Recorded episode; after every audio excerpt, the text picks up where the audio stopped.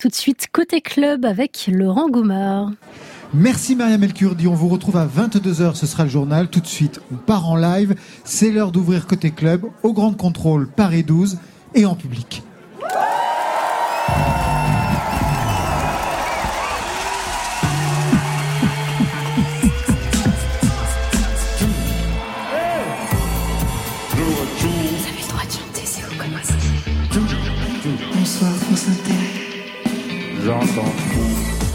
Bonsoir à toutes et à tous et bienvenue, c'est Côté Club, le magazine de toute la scène française et ça se passe sur France Inter.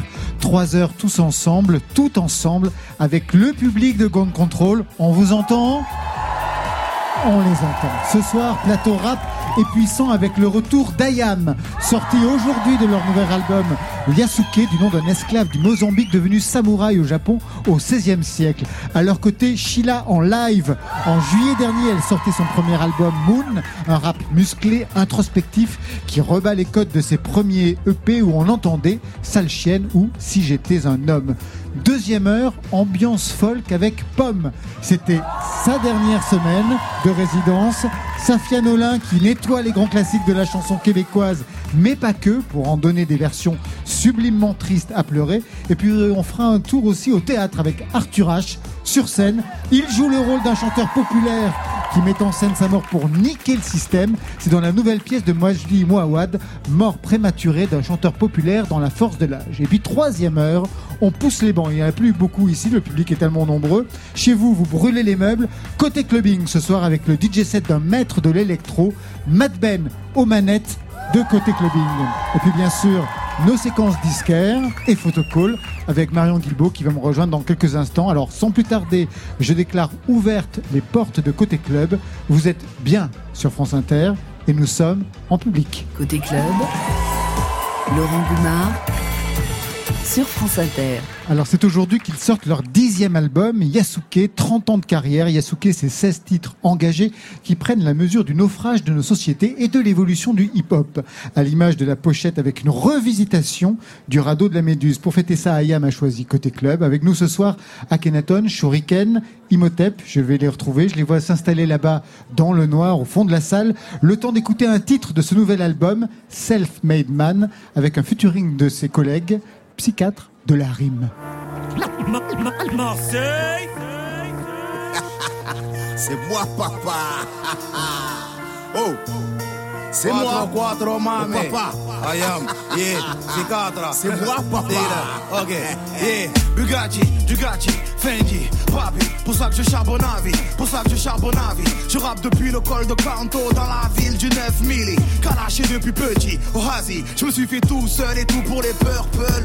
J'ai 5 hermanos à la casa, 6 bulls, bulls. Capuché dans le Porsche, on rêvait d'y croire. Sous un ciel noir, un peu de shit et on croquait le monde, fallait le voir. La zone, tu connais, dur de décoller.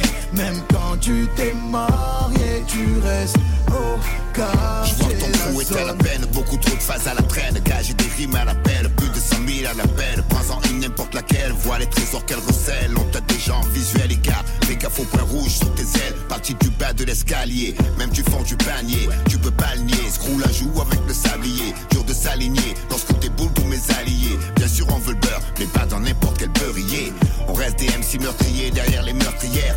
Mais respect aux familles de tous ceux qu'on a meurtrières. On rentre en session tous bouillants comme la lave. Au mic, ça part en live et ça tue à chaque salle. Des ouais. des blocs au bac des 10, 10 ans qui nous séparent. On veut tout prendre, tu vas tout rendre, disons qu'on veut notre part. Parcours est mérité, on a taffé, t'as pas aidé. Toujours se relever malgré les grosses claques et les faux départs. Je suis sur le ring, je suis sur la ligne, tu as trois points d'écart. Shoot avant le buzzer, la langue avant la victoire. Man, self-made depuis le départ. Étoilé depuis l'époque, oui, de Bernard, c'est Marseille enfoiré. Sa production de talent, on sort tout droit de l'école, de la plume en diamant. On s'en se balade de la nuit comme le phare à M. Poto, t'as reconnu l'équipe, c'est psychiatre et IAM. Qui a élevé ses fleurs du bitume Pour en tirer le parfum, C'est moi, papa. qui a mené ses sons en attitude, tu le sais bien enfin. C'est moi, papa. Je suis psy, self-made man. Hein, self-made man. Je suis psy, self-made man. Hein. C'est moi, papa. Avec du cash, cash, cash, avec du cash, cash, cash, cash, avec du cash, du sable dans les fouille, on apparaît toujours avec les maps. Autorisation de nos couilles.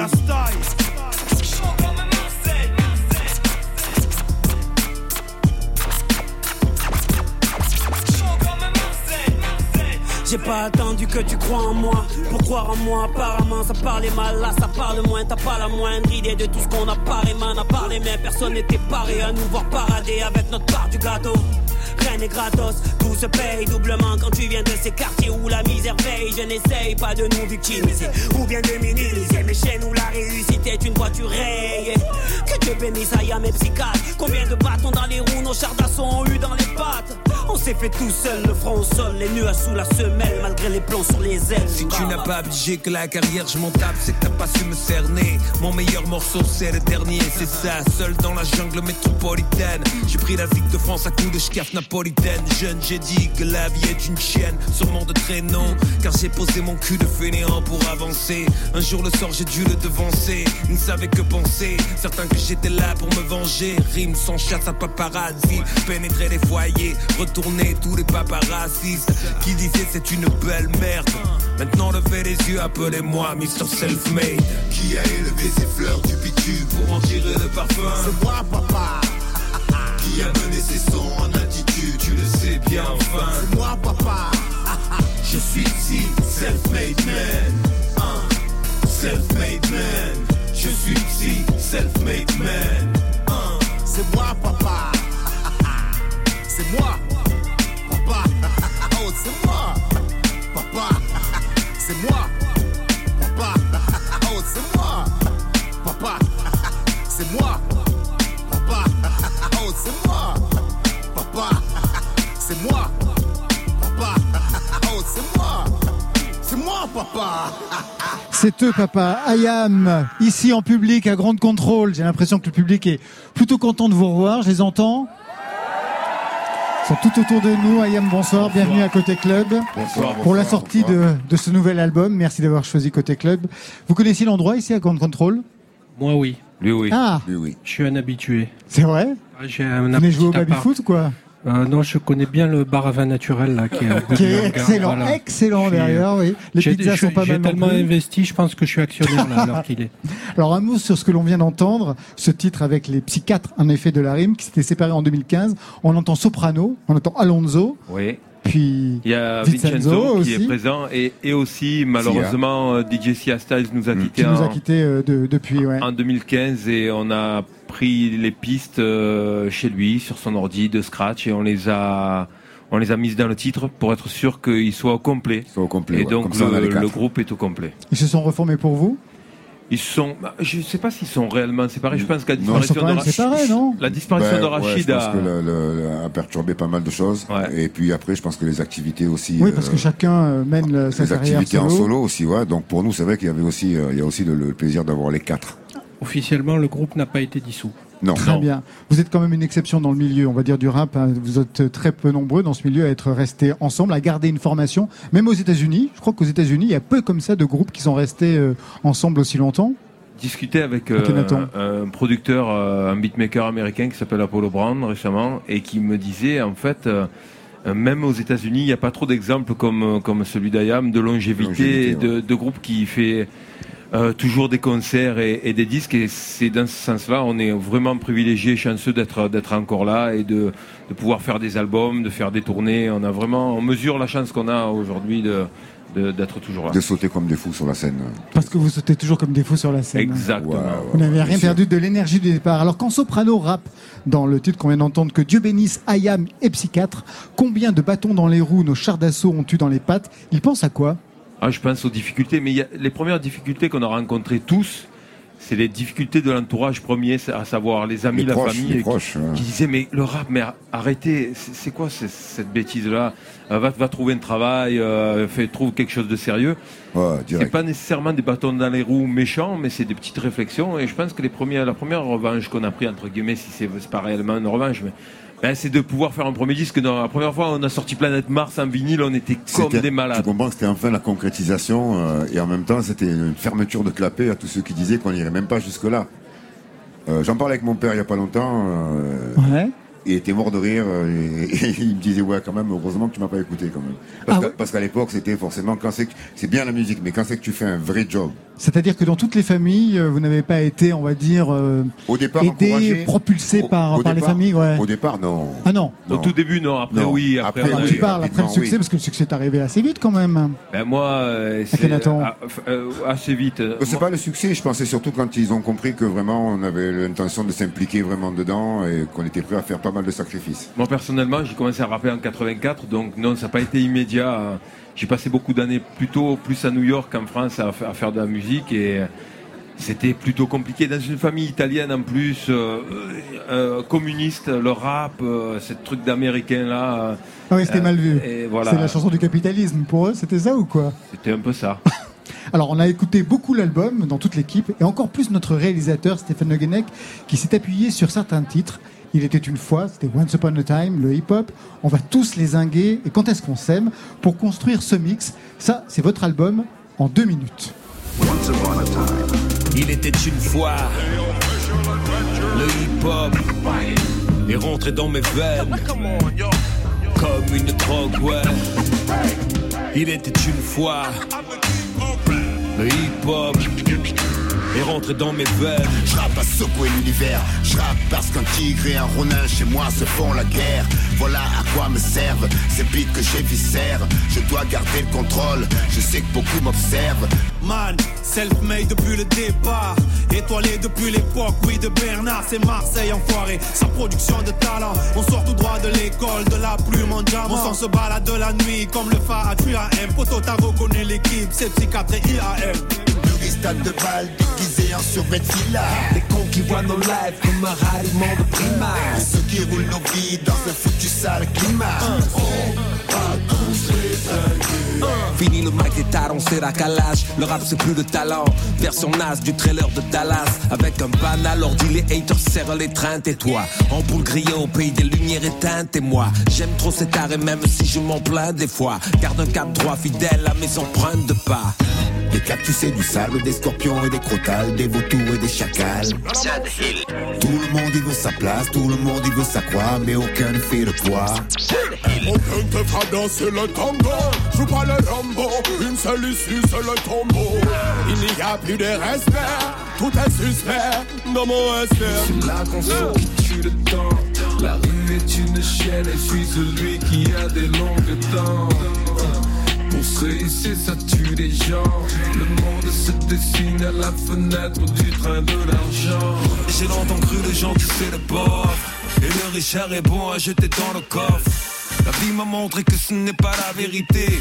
Et qu'on a notre lot de salauds dans le quartier. Le plan sur le corps Ça s'enlève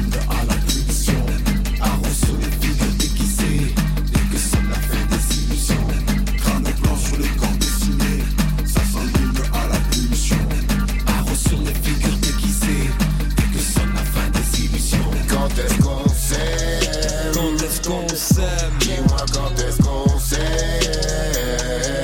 Hey, vois tout ce qu'on sait vois tout ce qu'on s'aime Dis-moi quand est-ce qu'on s'aime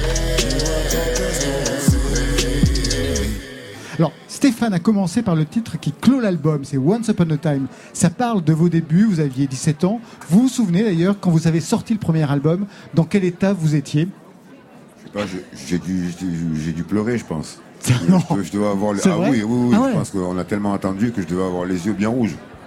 Vous Ouais, aviez des attentes, vous aviez des inquiétudes En fait, il y a eu deux étapes parce qu'on avait sorti une- un premier album entre guillemets autoproduit sur cassette. Sur cassette, oui. une Ouais. cassette qui s'appelait Concept, qui était déjà Non un peu officiel. une, euh, on va dire une maquette de l'album suivant, qui allait être euh, de la planète Mars. Et mais par contre, une fois qu'on a eu entre les mains le vinyle de l'album de la planète Mars, là, on a tous versé une petite larme parce que c'était quelque chose qui se concrétisait, mais euh, d'une manière, euh, ça avait vrai- une, une vraie portée. J'ai eu la, chance d'avoir une première émotion en 88. J'ai sorti un, un maxi à- aux États-Unis, à New York, qui était produit par Shabrock et Todd Terry, Oui, quand même. qui est quand même Todd Terry, qui est un monument dans la house music. euh, et euh, donc euh, en 88, quand j'ai eu le vinyle dans les mains, ça fait vraiment vraiment bizarre. J'étais super fier et en même temps, euh, je pense qu'on a on vivait pas de notre musique jusqu'à quasiment 92, 93. Ouais. C'était compliqué. En 93, je m'étais. Euh, euh, lui, il continuait à travailler pendant, un vous moment. continuez à 14, travailler, 15. ouais. Oui. J'étais instituteur dans les quartiers nord. Et vous avez tout lâché.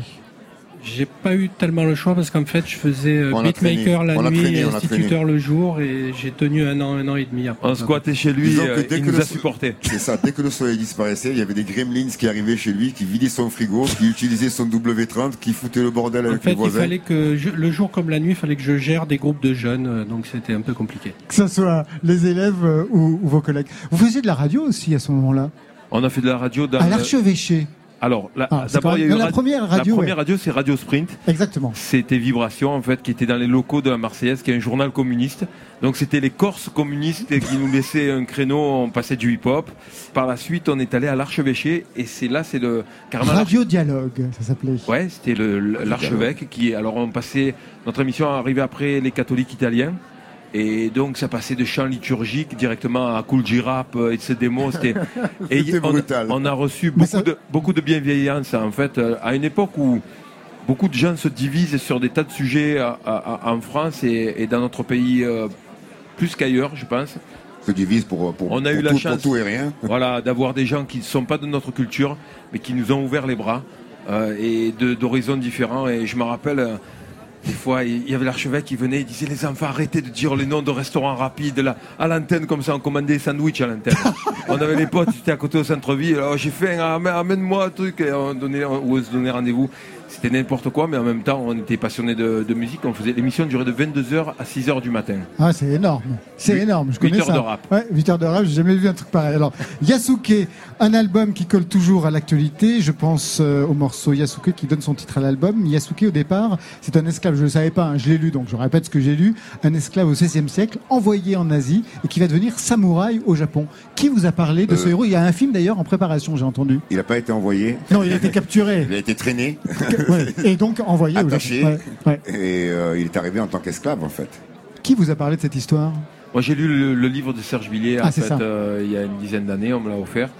Et, mais c'est c'est un personnage qui existe de- depuis longtemps. D'ailleurs, Reza avait déjà fait une, des références Des à, Black, à Samurai. Le truc, des fois, les bonnes idées sont dans l'air. On appelle l'album Yasuke, mais en même temps, il y a une pièce de théâtre qui sort.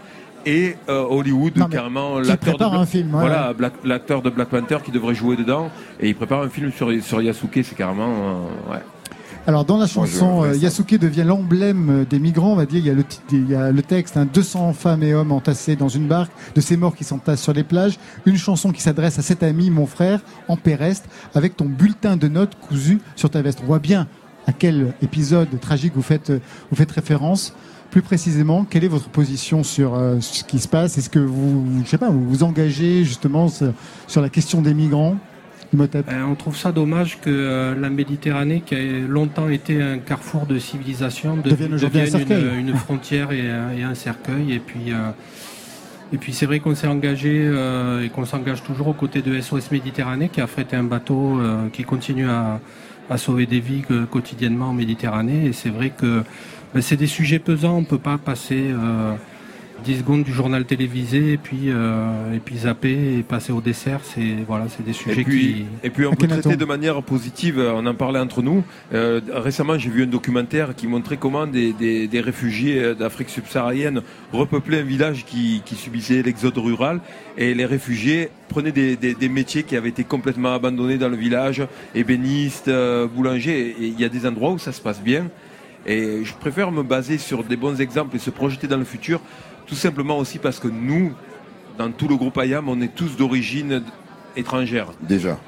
Donc, nos parents sont venus en bateau ou pas, mais ils sont Mais venus ils sont venus. comme des réfugiés. Moi, Ouais. ma famille s'est réfugiée, a fui le fascisme en Italie. Donc, euh, voilà.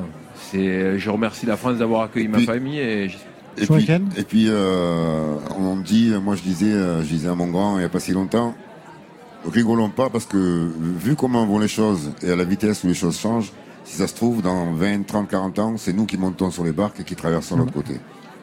Une question par rapport au son que vous avez travaillé sur cet album. Chaque nouvel album est un événement, vous expérimentez de nouveaux sons. Pour cet album, quelle piste vous aviez pour trouver autre chose à proposer à Kenaton On, on calcule pas ça en fait. On, on avait euh, une volonté, c'était d'ouvrir les, les prods à d'autres beatmakers. Donc il y y a HAL, il y a Dance, il y a CHI qui est présent. euh, et nous, dans notre direction, euh, IAM depuis le début, on, on s'inspire de, de la soul, de- du jazz et du, du blues, mais aussi de la musique africaine, de la musique orientale, Ça se extrême sent encore ici Voilà. dans cet album. Donc euh, quand par exemple euh, moi je faisais les sons où Pascal les a fait un peu plus tard parce que moi en fait j'ai fait les sons en amont entre septembre et janvier.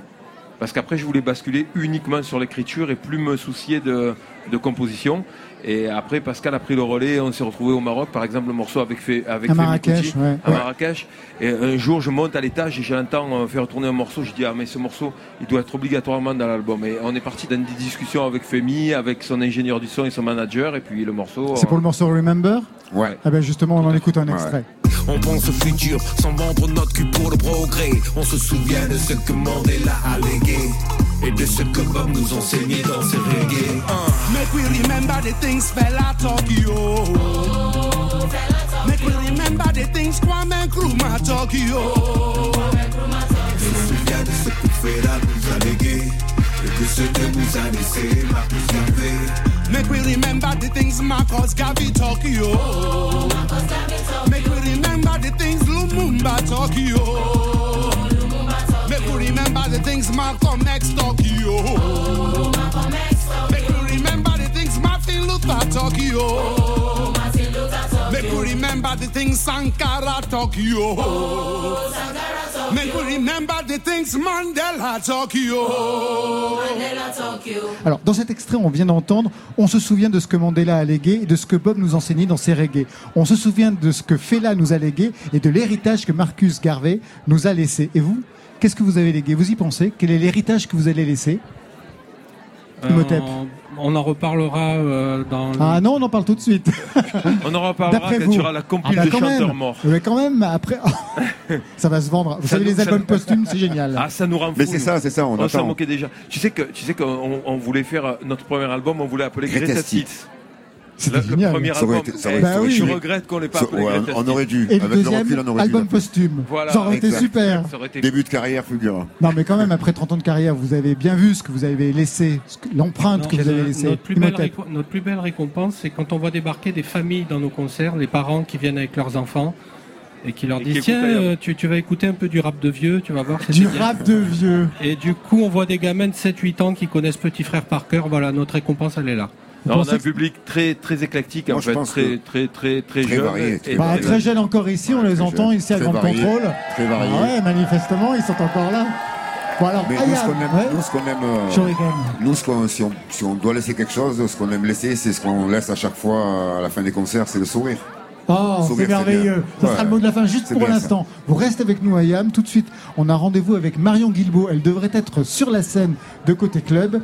C'est le live de Sheila. Marion, vous êtes là J'y Ah ouais, suis- elle lève la suis. main, c'est bon. Oui, j'y suis, Laurent. Vous me voyez à travers la Ouais, foule au loin, là, comme Allez. ça. Super. On est super content de recevoir Sheila en live ce soir dans Côté Club. On l'a vu, on l'a entendu. Aux côtés de Big Flo et Oli, aux côtés de Kerry James, aux côtés de Fianso. Sheila, elle s'était faite remarquer avec ses raps féministes, combatifs, culottés, mais elle tient aussi à faire entendre sa féminité, son chant, parce qu'elle chante super bien, et son ego trip de jeune femme d'aujourd'hui. Alors elle s'épanouit sur son premier album Moon, avec des titres qui vont du rap à la pop, un disque où elle balance tout et où elle s'interroge beaucoup. Elle est en live ce soir dans Côté Club sur France Inter. C'est Sheila.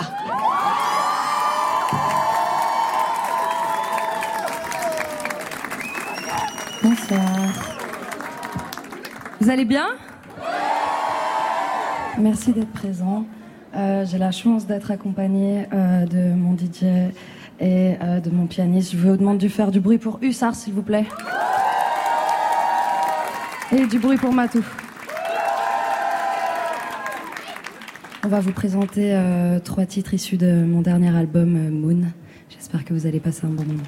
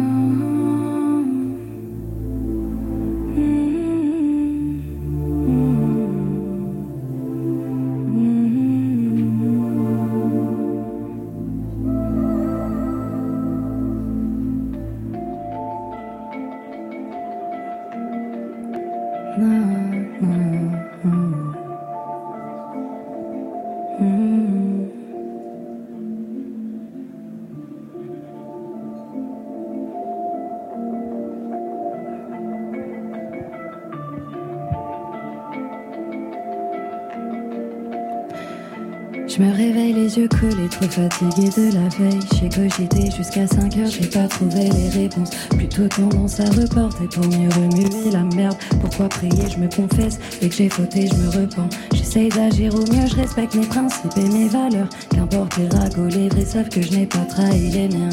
J'ai été un peu naïf, bien trop rêveuse, peu amère. J'ai mérité ce qui m'arrive et mes blessures me font du bien. Je suis pas partie de rien. D'ailleurs, j'avais trop. Hier c'était bien, demain le fossé se creuse. Donc je déteste le manque et je crains le vide. Mais c'est dans ma chute j'ai vu ma raison de vivre. C'est vrai que je suis pas trop concrète, pourtant je me livre. Je fais le taf nécessaire pour augmenter tous mes skills. Et je suis heureuse d'être imparfaite, heureuse d'être libre. Oh. Tic, tac, tic, tac. Tourne en rond comme l'aiguille de ma montre. Le cadran est cassé, tic, tac, tic, tac. Je tourne en rond comme l'aiguille de ma montre. Yo, yo. Tic, tac, tic, tac. Je tourne en rond comme l'aiguille de ma montre. Le cadran est cassé, tic, tac, tic, tac. Je tourne en rond comme l'aiguille de ma montre. Un jour j'ai vu mon daron assassiné par une perte. Entre les cancers et les médocs son cœur pouvait plus tenir. J'ai vu la madre tomber parasitée par la peine. J'étais là quand elle a semé mais la récolte était nue Aucune excuse à me donner J'ai vu mes parents se battre. Pour me nourrir, me protéger jusqu'à faire des sacrifices. J'ai pas le droit d'échouer même si mon talent se barre. Je suis le pilier de ma famille si je faillis tout ce Je suis pas parti de rien D'ailleurs j'avais trop Hier c'était bien, demain le fossé se creuse. Je récolte les sommes, puis je relativise. Relevé de ma chute, j'ai plein de raisons de vivre. Je vais arrêter de me plaindre, j'accepte le pire. Je me remets en question pour augmenter tous mes skills. Et je suis heureuse d'être imparfaite, heureuse d'être libre. Ouah, ah, ah. Tic, tac, tic, tac. Je tourne en rond comme l'aiguille de ma montre. Le cadran est cassé, tic, tac, tic, tac. Je tourne en rond comme l'aiguille de ma montre. Yo, yo. Tic, tac, tic, tac. Je tourne en rond comme l'aiguille de ma montre. Le cadran est cassé, tic, tac, tic, tac. Je tourne en rond comme l'aiguille de ma montre. Oh.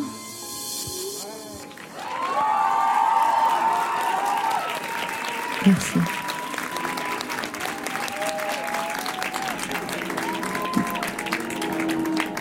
Le prochain titre euh, s'appelle Aimer.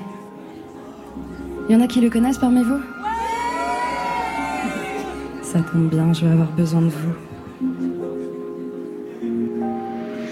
Ils veulent tous le pouvoir, ils ont cessé d'aimer. Le pouvoir c'est aimer jusqu'à plus en pouvoir. Ils veulent tous le pouvoir, ils ont cessé d'aimer. Le pouvoir c'est aimer jusqu'à plus en pouvoir.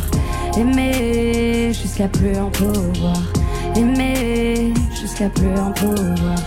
Aimer jusqu'à plus en pouvoir. Jusqu'à plus en pouvoir.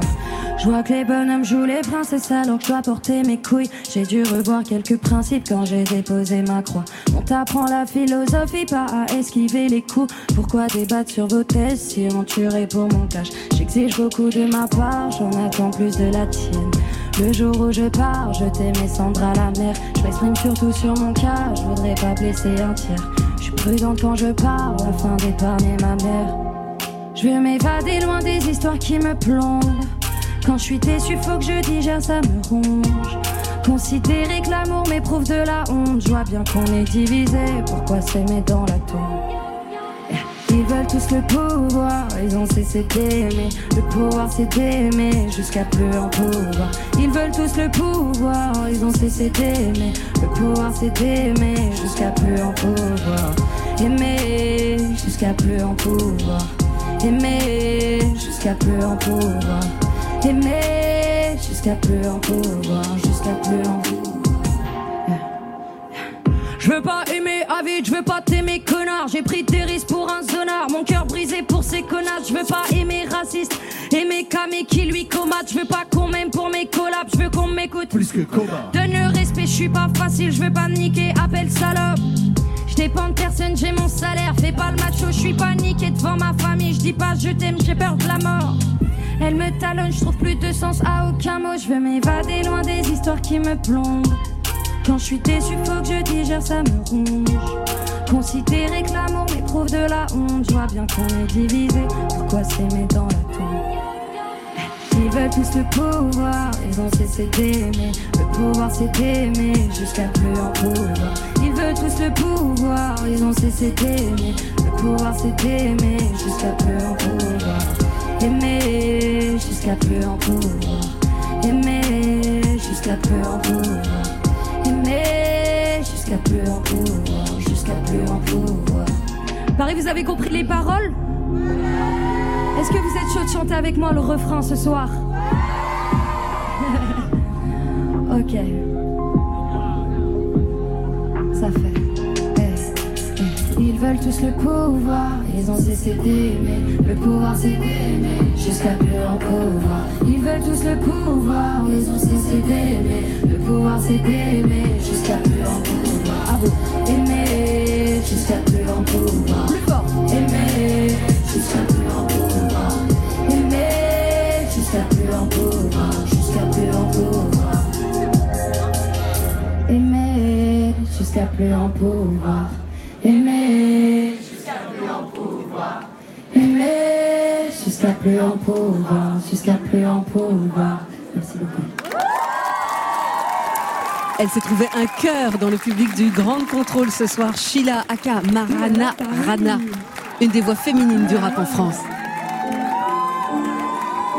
Est-ce qu'il y en a qui connaissent le titre Oulala ce soir parmi vous? Ok. On est venu s'ambiancer un peu Paris ou quoi?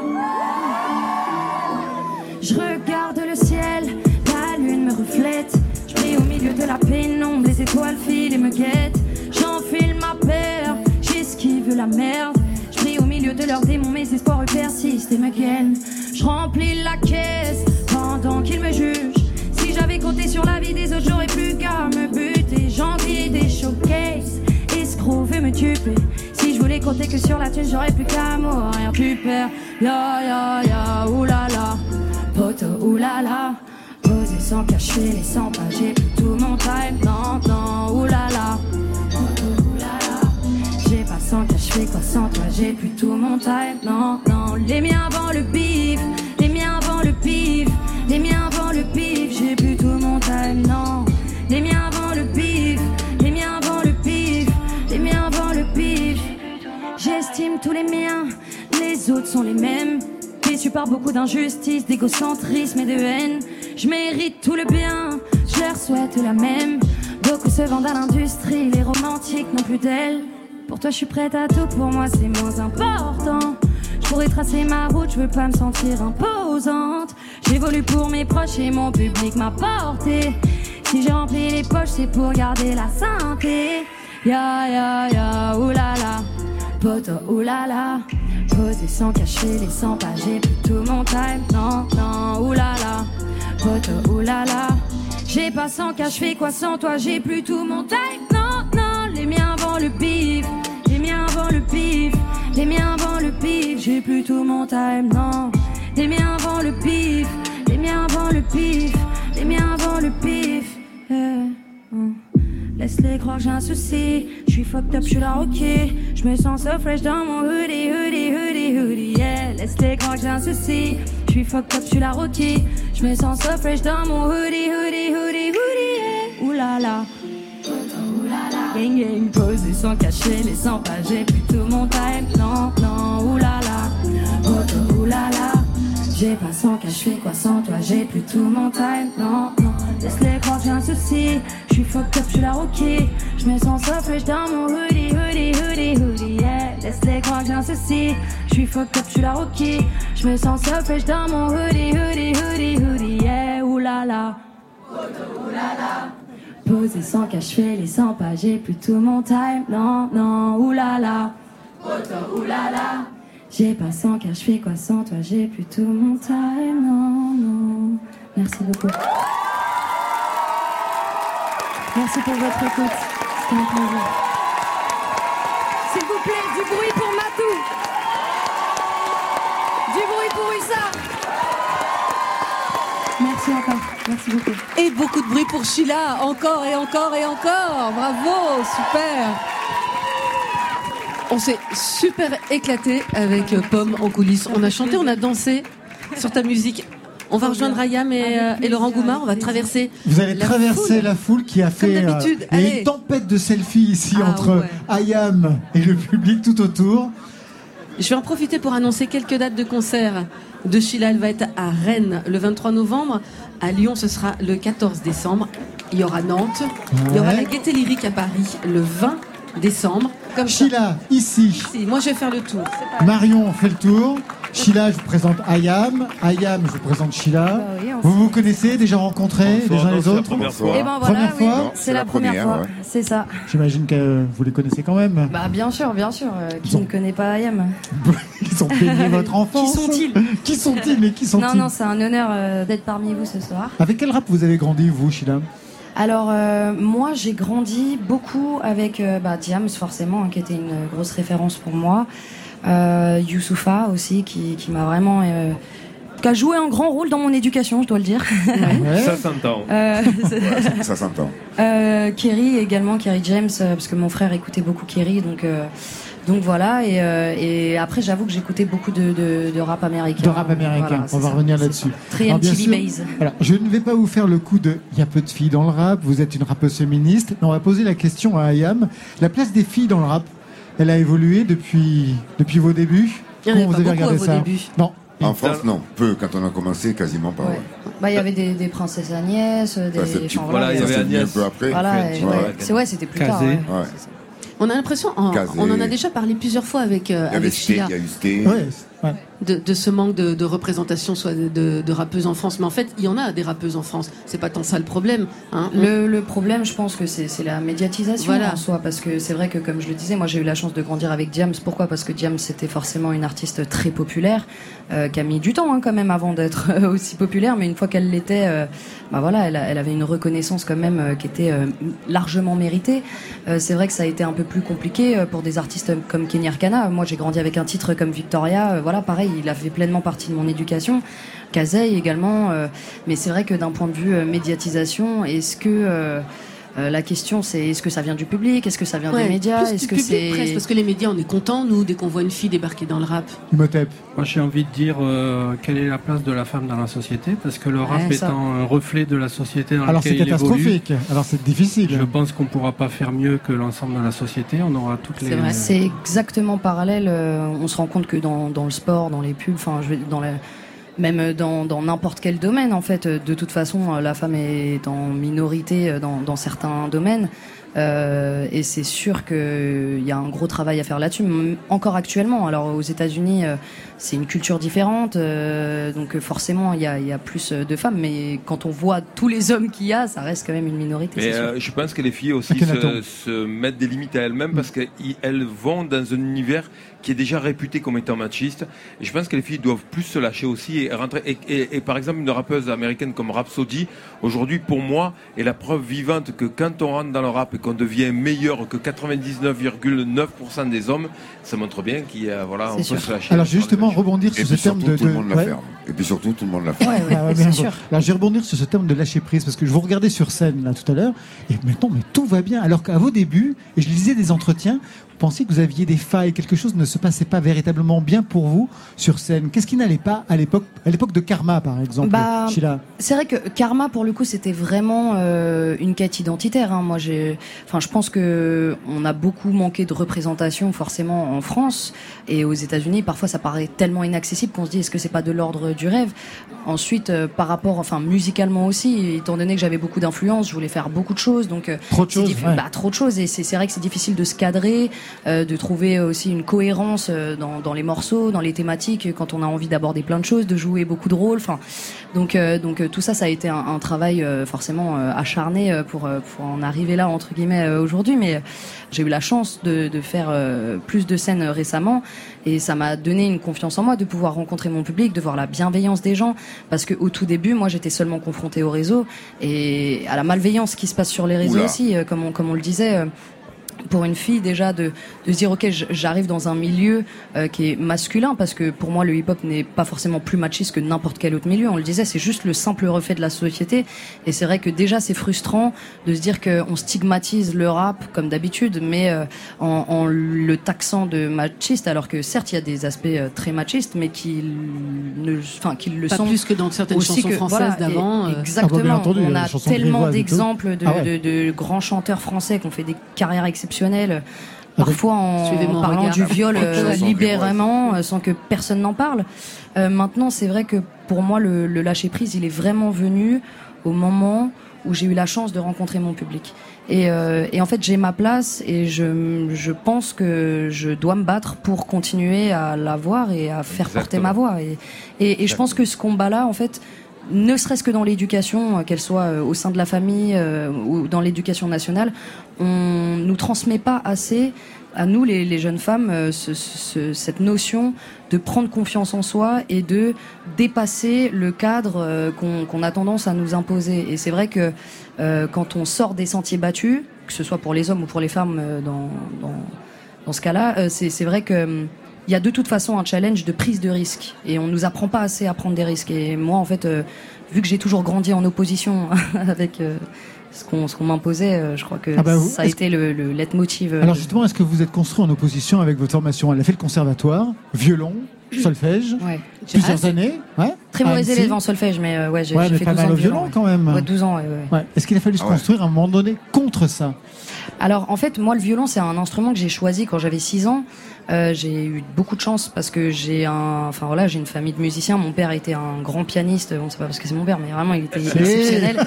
Et j'ai toujours eu une famille qui m'a, en tout cas, encouragé à aller vers là où je voulais faire. Et je pense que c'est pas déjà donné à tout le monde d'être porté euh, dans, dans ses rêves et dans ses volontés, dans ses passions. Maintenant, euh, c'est vrai que moi, vu que j'étais dans un cadre très euh, rigoureux, qui était le conservatoire, ils espéraient que je réussisse là-dedans forcément. Et d'avoir grandi en opposition, bah un jour j'ai juste dit, bah moi j'ai grandi avec du rap en fait, je veux faire du rap.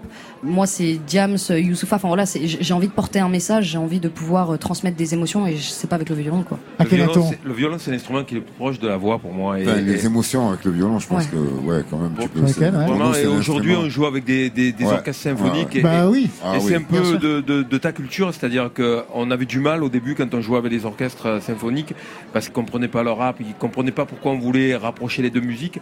Aujourd'hui, on joue avec des orchestres où les gens connaissent le rap, connaissent ça. la musique, la- les, les musiques modernes Ah oui. et, et prennent du plaisir à jouer du violon Le ou du a violoncelle œuvre. sur, Ouais. euh, sur ces, sur ces musiques-là. Et puis il y a une cohérence aussi euh, fondamentale, c'est que dans le rap il y a toujours eu ces samples de, de piano, de violon. Enfin je veux dire, actuellement quand on se dit qu'on a la chance de pouvoir jouer avec des orchestres symphoniques et qu'on casse justement ces codes, moi euh, quand j'ai fait le hip-hop symphonique Oui, vous cette l'avez année, fait l'année Voilà. dernière, euh, la semaine dernière. la semaine c'était euh, vraiment euh, pour moi euh, un, un moment symboliquement très fort parce que euh, j'ai pu faire venir ma mère dans un auditorium qui est, elle a raidé les auditoriums pendant des années euh, en violon. Et là j'ai ben, rallié la transgression avec euh, l'éducation. Donc euh, ça, ça a été quelque chose de très fort symboliquement. Et je pense que c'est beaucoup de euh, en tout cas, c'est de la lumière pour la suite parce qu'on se rend compte qu'on a la chance de pouvoir en tout cas mélanger, métisser euh, euh, les styles. Et je, je trouve que c'est très représentatif de notre société actuelle. À quel Il y a- il il il rien à Rien à dire, rien à dire. Alors, à coup, là, En fait, euh, j'allais le dire. Il J'allais dire la même chose. Merci Sheila. Merci. Ayam, vous allez rester avec nous. Sheila, on rappelle les dates de tournée Bah oui, Allez, quand même. bah Moi, quand je même, sais qu'en tout cas, la Gaieté Lyrique à Paris, ce sera le 20 décembre. Et c'est Mais avant, complet. et c'est complet, Et mais c'est c'est complet. génial. Vous de dire aura d'autres dernier dates. moment. Voilà, il y aura d'autres dates qui vont Il arriver faut à Paris. surbooker, il faut être Air Bientôt. France. Mm, ouais. Rennes le 23 novembre, Lyon le 14 décembre, Nantes le 19 et puis Bruxelles. C'est vrai cette histoire de concert pour le 31 décembre là Vald, Niska, Niska, Salut ouais. c'est cool, Cobaladé, The Blaze. Ça va être un sacré challenge. Ah euh, ouais, tout ça c'est à Bruxelles le 31 Ouais, 31 décembre. décembre, Voilà. ce sera en famille ou avec des amis, j'imagine. En général, nous, on Ouais. est toujours sur la route, donc on coupe Ah ouais pendant les vacances scolaires. On a appris avec en ayant des enfants. On euh, est toute l'année, Ah, ça a changé la route, choses. euh, toute l'année, ouais. Mais jour de l'an, je pense quand même une bonne bringue quand même. Je vous le souhaite. Ayam, vous restez avec nous. On va juste à côté rejoindre José pour euh, le studio photo. C'est la séquence photocall. Le temps de retrouver d'abord la voix de Rachita avec un nouveau titre de son album posthume Je suis africain. Rachita, vous l'aviez croisé quand même dans. beau- de nombreuses fois. Ouais. Ouais, Des souvenirs avec de- lui, Motep? Euh, quelques beaux souvenirs et notamment un regret parce que sur son dernier album, euh, donc ça fait à peu près maintenant deux ans et demi, trois Ouais. ans, Alors qu'on était en pleine tournée de l'école du, mi- du micro d'argent, il m'avait invité à venir participer sur son album et voilà. Donc euh, petit regret pour moi, mais on pense à lui très fort et, et il est avec nous. Oui, chansons sont toujours là. On l'écoute tout de suite. Mimouche dans Côté Club. Minouche, ma minouche, pourquoi tu te fâches? Ne prends pas la mouche, ma jolie peau de vache. Quand la foudre te touche, un petit rien t'échauffe une escarmouche la colère te fauche.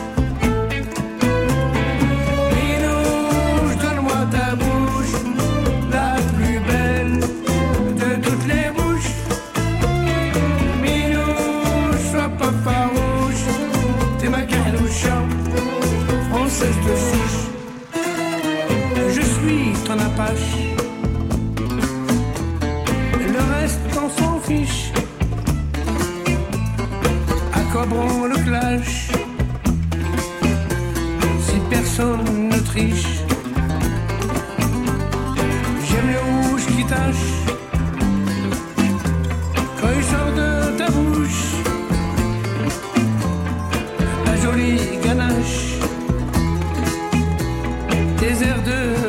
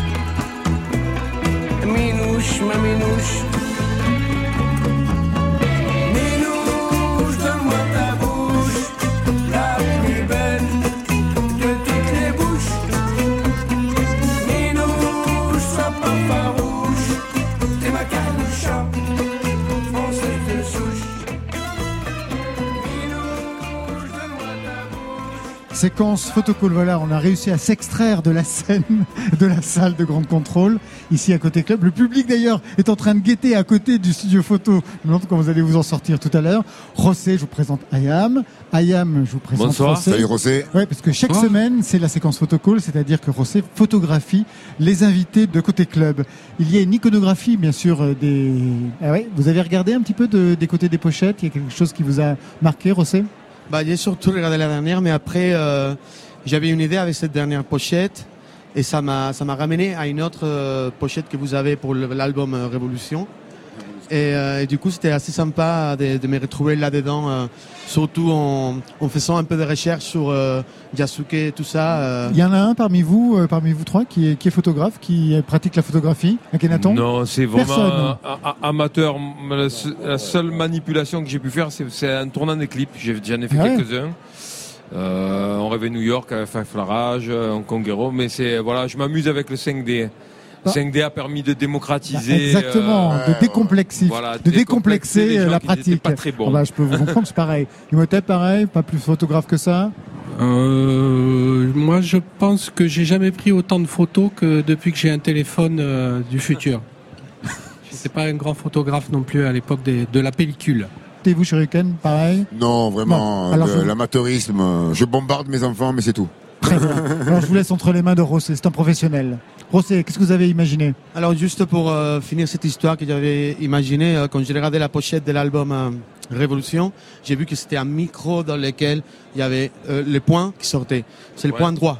Oui. D'accord? Donc euh, en cherchant un peu dans l'iconographie, les symbolismes, euh, du point gauche. Euh, ça parle de solidarité, unité, force, résistance. Et c'est quelque chose qu'avec Yasuke, je pense que On va pouvoir mettre en place. Donc c'est parti, donc une histoire de point levé. Voilà, mais côté gauche. Juste Mais côté gauche, pas le côté droit, qui est celui de révolution. On y va? Rien à voir avec la politique. C'est juste vraiment en parlant de solidarité, résistance. euh, Sans parler de politique, nous on préfère quand même le point gauche tendu que la main droite tendue, Ah levée. ben, ça, je peux vous dire. Personnellement. C'est sûr. Du coup, euh, j'imaginais, je vois plutôt au milieu. Imhotep au milieu. Tu veux enlever les- l'écharpe, ça te dérange pas? Je prends l'écharpe, je suis l'accessoiriste. Shuriken, Joe, notre profil, tu mets comme ça. Et toi, pareil, mais de l'autre côté. toi c'est Akhenaton. Un pas en arrière, tu les deux qui sont. Voilà, comme ça. Merci. Encore un pas en arrière. On va donner le micro et tout simplement. Point gauche. Ah, puis en plus, il y a point nu, point avec bracelet, point avec montre. C'est super. C'est très bien comme ça. Ouais, c'est, non, c'est pas grave. Voilà. Vous deux, vous pouvez rester avec les points comme ça.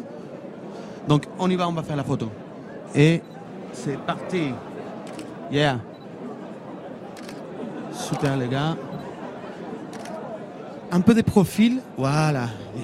Yes. Nickel. Et je peux vous dire que là, il y a du power.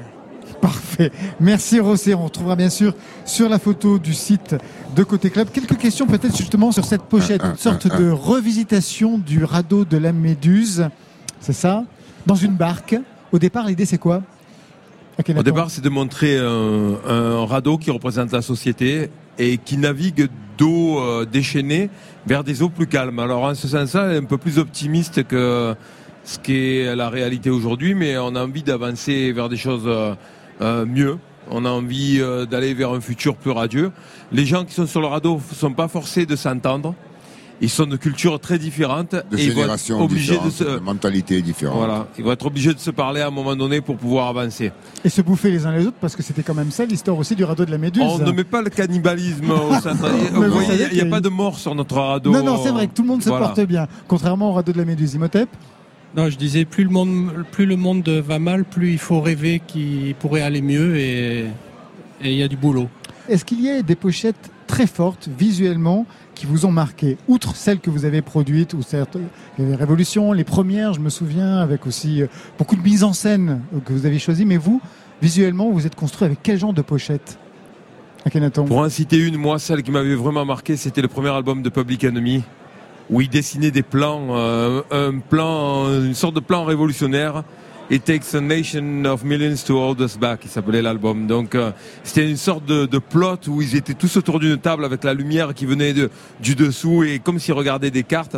C'était assez martial, euh, mais elle était, elle était très belle. Ah, ça vous correspondait. Et vous, Imhotep, il y a une pochette comme ça qui vous revient? Euh, J'aimais bien la pochette de l'album de Bob Marley, Rastaman Vibration. Ah, c'est ce que vous voulez dire sur lesquels vous l'avez j'ai volé piqué sa son plan. pochette. Pas la pochette, mais euh, l'artiste. Ah ouais Ouais. Et Euh, Uprising, j'aimais beaucoup la pochette. Qu'est-ce qu'elle représentait? Euh, justement, le côté, ce côté euh, ascension. euh, C'est un homme qui brise ses chaînes. hein, qui brise ses Uprising. chaînes, ouais, ouais, Uprising, qui brise ses chaînes et, magnifique. et qui s'élève.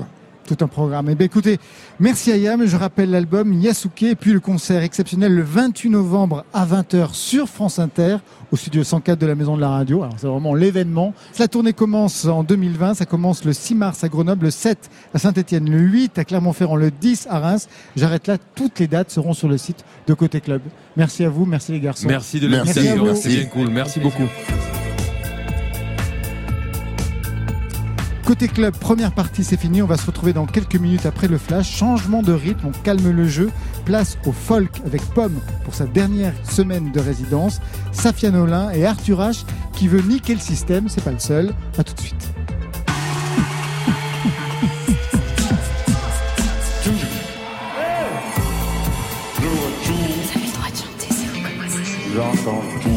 Eh bien, rebonsoir ou alors bienvenue à toutes celles et ceux qui nous rejoignent. C'est Côté Club, deuxième heure pour ce rendez-vous de toute la scène française. Le public est toujours au rendez-vous, toujours très nombreux ici à Grande Contrôle. Mais oui, ils sont là, devant moi. Au programme, Arthur H, Il est actuellement sur scène, mais au théâtre, dans une pièce de Wajdi Mouawad, mort prématuré d'un chanteur populaire dans la force de l'âge. Ça, c'est le titre. Une farce sur le système qui parfois préfère les chanteurs morts que vivants. Il faut dire que pour l'industrie du disque, c'est beaucoup plus rentable. Avec nous en live, Safia Nolin, signalement québécoise, prix Félix Leclerc en 2016, c'est prestigieux, c'est un peu le Goncourt de la chanson au Québec. Signe particulier, reprise volume 2 des versions folk, tristes et dépouillées de grands classiques comme Je serai ta meilleure amie de Laurie ou Destin de son idole, Céline Dion. Côté club, Écoutez bien ces jeunes chanteurs. Laurent Goumard Et si la musique est bonne, faites du bruit sur France Inter. Mais tout de suite, on retrouve Pomme, dernier jour de résidence pour notre folkeuse à la voix habitée. Texte féerique, état d'âme mélancolique, Pomme chante ses failles. C'est le titre de son deuxième album, sorti début novembre, co-réalisé, on en parlera avec Albin de la Simone. La semaine dernière, Pomme a rencontré Philippe Catherine, Flavien Berger, et elle a conquis le public de Côté Club avec des lives très incarnés et une prise de parole toujours amusée. Ça donnait ça.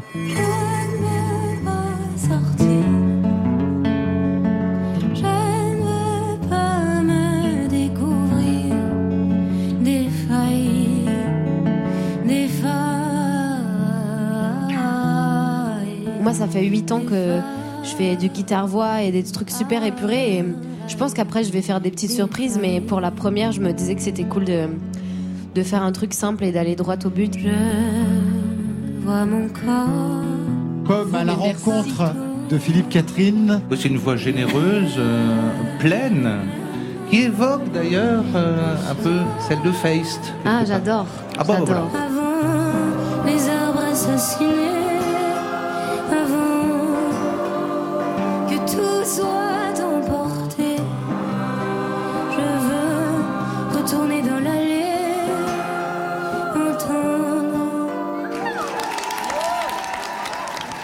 Ce soir, Pomme est de retour pour deux titres, dont une reprise de Billie Eilish qui fait un carton sur le net. C'est la figure imposée, la reprise, pour la dernière semaine de résidence. Jean blanc, béret rose, et puis un pull avec un motif. Je vois un soleil, ça tombe bien. Premier titre, Soleil, soleil, ça n'a rien à voir avec Dalida. C'est Pomme ce soir dans Côté Club.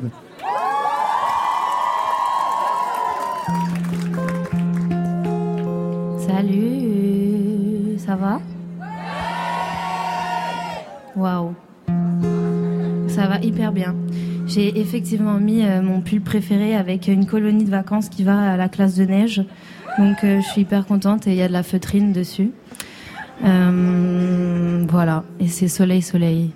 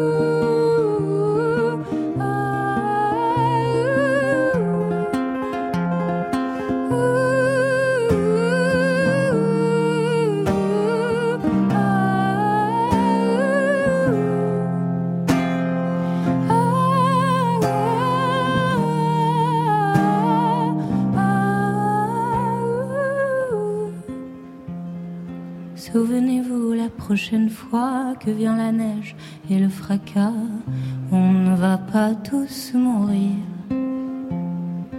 Entre les braises, on marchera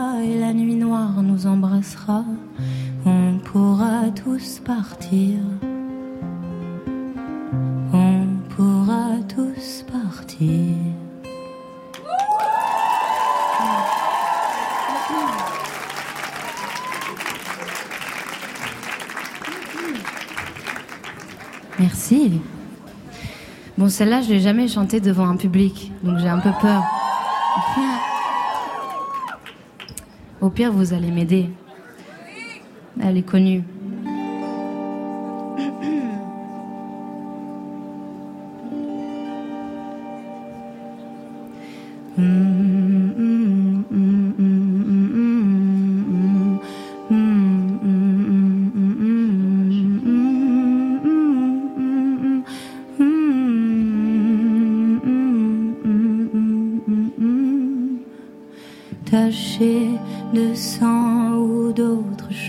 Cachées, tu rôdes et moi je n'ose parler.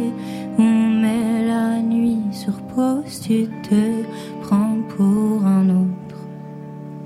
Des bleus partout sur mes genoux, tais-toi, c'est moi qui tiens ton cou cette fois.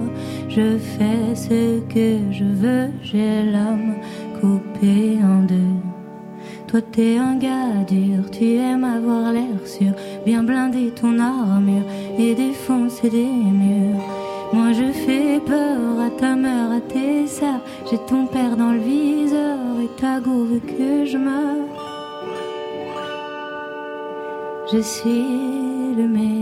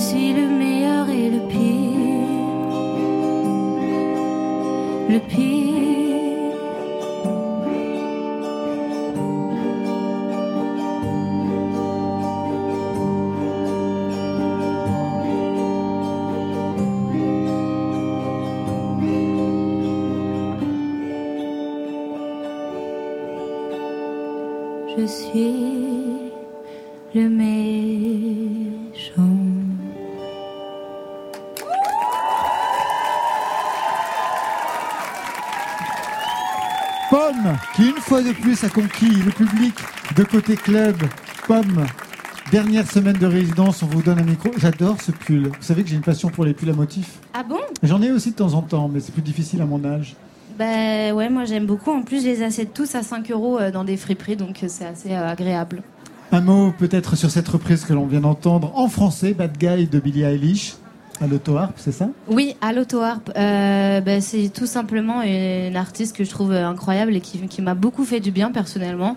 C'est comme si elle a un peu défoncé la porte de- des chansons euh, tristes euh, et personne pouvait l'en empêcher parce qu'elle était tellement euh, stylée que du coup, elle a dit bah voilà, moi je vais faire de la musique glauque et j'ai 17 ans.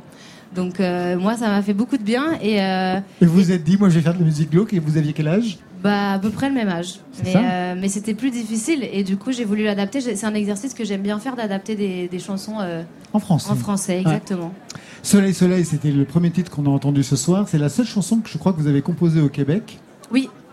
Mais dans Les Oiseaux, vous vous adressiez à la ville de Montréal. Je sais que vous allez euh, au Québec régulièrement depuis l'âge de vos 19 ans. Qu'est-ce que le Québec vous a permis sur le plan musical, mais aussi sur le plan personnel pour y retourner aussi souvent? En fait, euh, c'est trop marrant. Enfin, c'est bizarre, mais depuis très très jeune, j'ai toujours eu cette impression que c'était un peu mon, mon endroit, que j'allais finir par euh, vivre là-bas.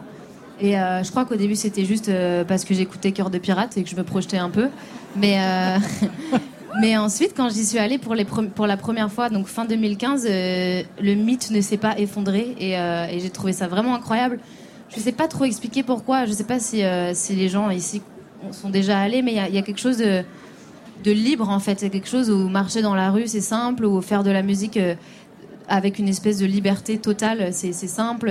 Enfin, il y, a- beaucoup de liberté, beaucoup d'espace que je retrouve pas forcément ici. Et, et je trouve que le, le pays idéal c'est un pays imaginaire euh, entre la France et le Québec. Il faudrait l'inventer quoi. Très vite, vous avez pu jouer justement sur des scènes euh, à Montréal. Oui, j'ai fait euh, beaucoup de fois les Francopholies de Montréal, je crois 3-4 fois. Ah ouais, quand même. Euh, j'ai fait pas mal de premières parties aux Francopholies de Montréal. J'avais ouvert pour Camille une fois aux Francopholies de Montréal. C'était assez cool. Et en fait, j'ai été introduite au Québec par Pierre Lapointe, qui, euh, Ah bah, alors ça va. qui est un peu la star euh, locale, enfin locale et, et aussi un peu ici. Et, euh, et en fait, je faisais ses premières parties quand j'avais 18-19 ans en France. Et du coup, euh, quand- la première fois que je suis allée au Québec, il m'a présenté tous ses amis euh, hipsters et c'était trop bien. J'ai adoré. Pourquoi vous avez voulu finir cet album dans un chalet en plein hiver au Québec?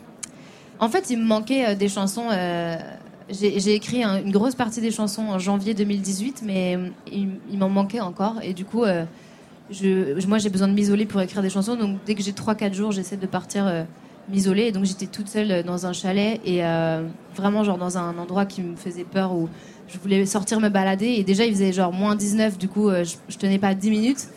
Et je voyais des petites traces d'animaux et je me disais, ah, ça doit être un grizzly. Et du coup, je rentrais euh, direct.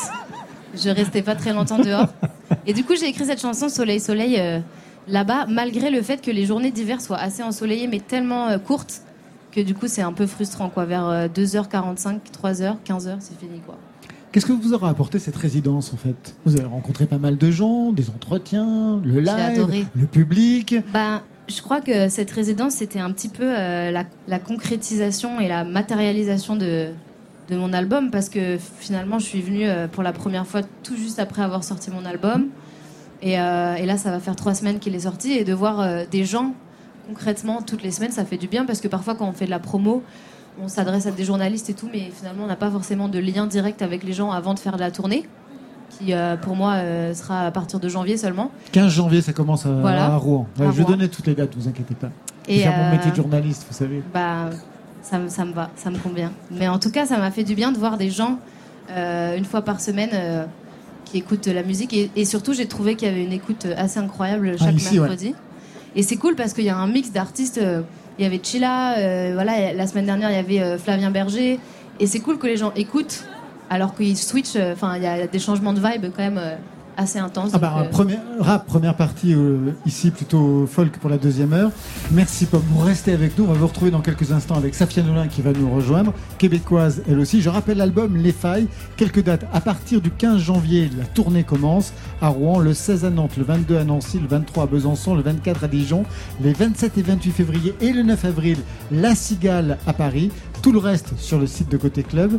Et une québécoise nous arrive tout de suite et nous arrive en trombe, Marion Guilbeault. En trombe, elle a assuré la première partie de Malik Judy tout à l'heure au Trianon. Donc elle a juste pris un, Un taxi. Et elle a foncé traverser Paris, direction Grande Contrôle, Elle Paris vient 12e. juste d'arriver. Et elle vient juste d'arriver, on lui a laissé juste le temps de boire un petit coup d'eau, de reprendre son souffle, et on y va. Safia Nolin, on l'a découverte il y a 4 ans, et quelle découverte c'était Elle était alors au bord du précipice, et quelle claque c'était que d'entendre sa voix, ses mots bouleversants.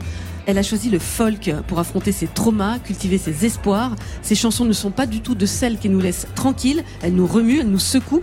Quand Safia Nolin chante, elle se met à nu pour exorciser peur et colère, et pour retrouver du courage. Une guitare, une voix, c'est tout ce qu'il lui faut. Safia Nolin en live dans Côté Club, c'est à elle.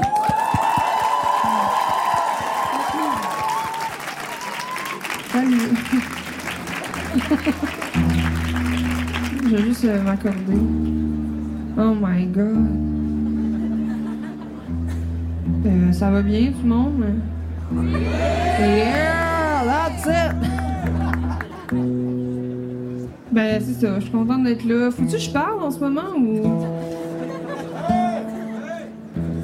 C'est cool, Netflix sorte un documentaire sur le petit Grégory. Bonne écoute, tout le monde. Hein? J'aime bien euh, la télévision française, ça me fait rire. J'écoute C'est mon choix. L'autre jour, c'était Je me lave pas, c'est mon choix. Attends, euh, non, j'ai pas fini, excuse. Ouais, puis euh, c'est quoi l'autre émission euh, Le jour où ma vie a basculé? Ça aussi, c'est vraiment. Ça, c'est le pire, je trouve. Ça, c'est l'apogée du caca télévisuel. Ça n'a aucun sens.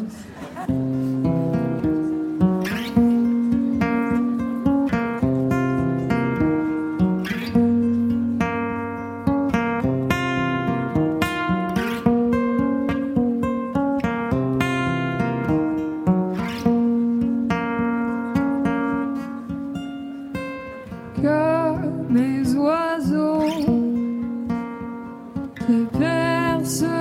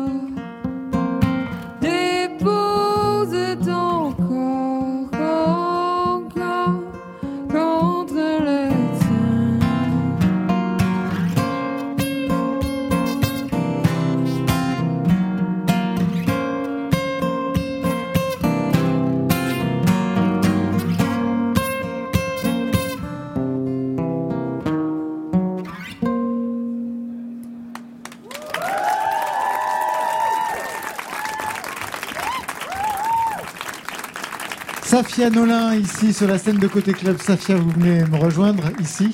Oui. On mange debout, c'est comme ça que ça s'appelle.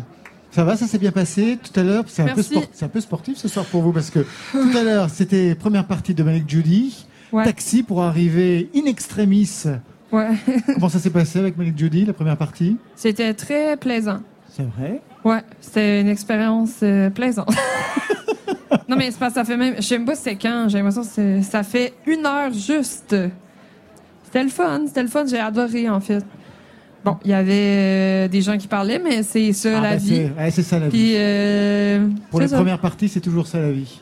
Juste une chose, vous, signi- vous signalez que vous étiez une spectatrice, on va dire, euh, avertie de C'est mon choix ou de Le Ah jour où ouais. ma vie a basculé. On n'a pas du tout ça au Québec.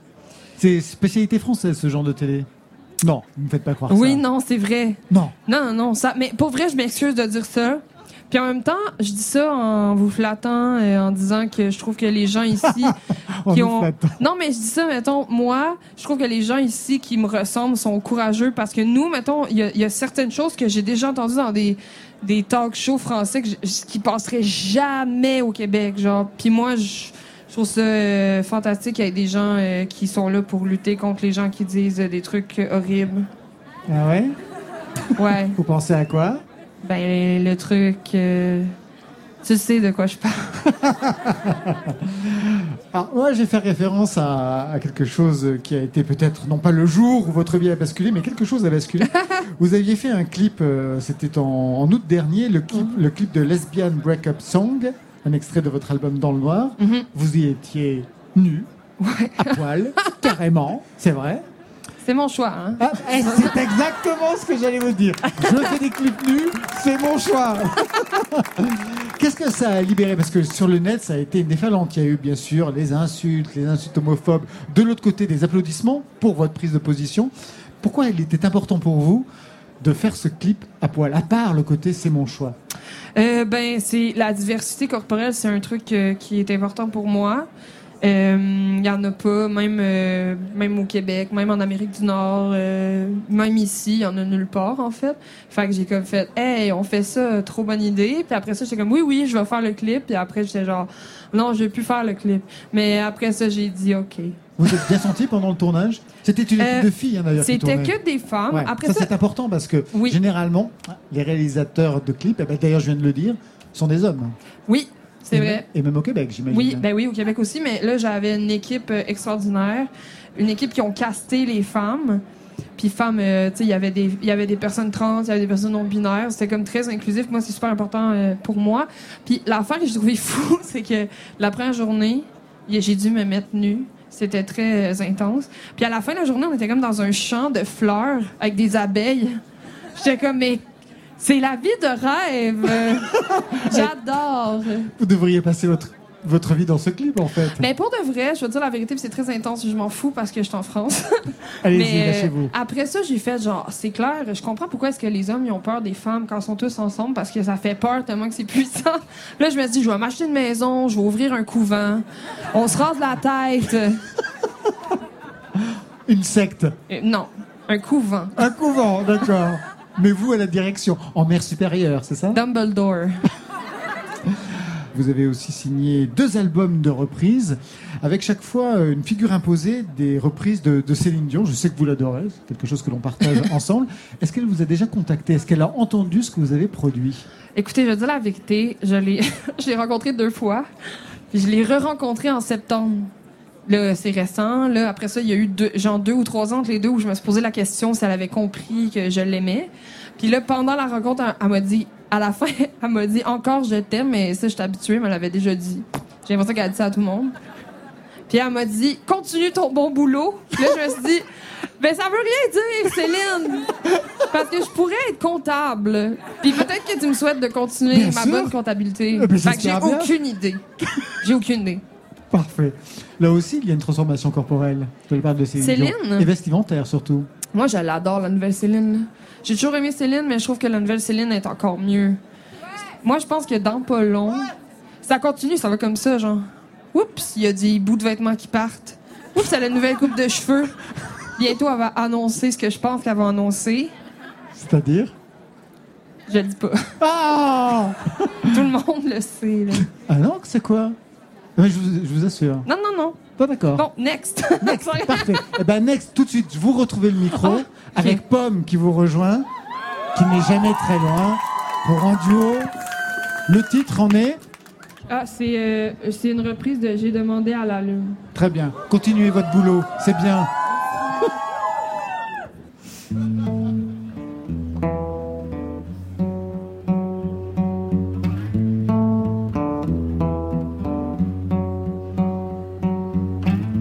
J'ai demandé à la lune et le soleil ne le sait pas. Je lui ai montré mes brûlures et la lune s'est moquée de moi.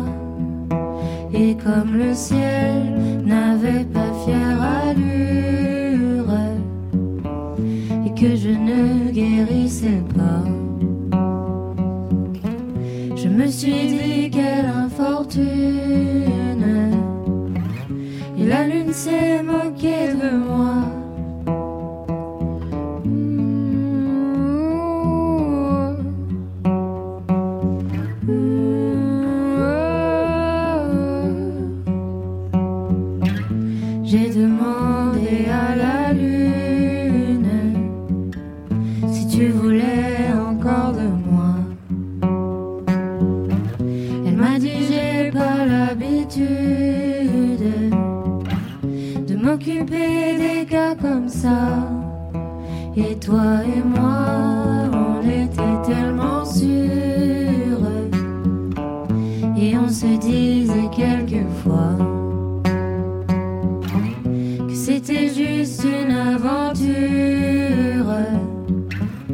Que ça ne durerait pas. J'ai pas grand chose à te dire. Et pas grand chose pour te faire rire. Car j'imagine toujours le pire. Et le meilleur me fait souffrir.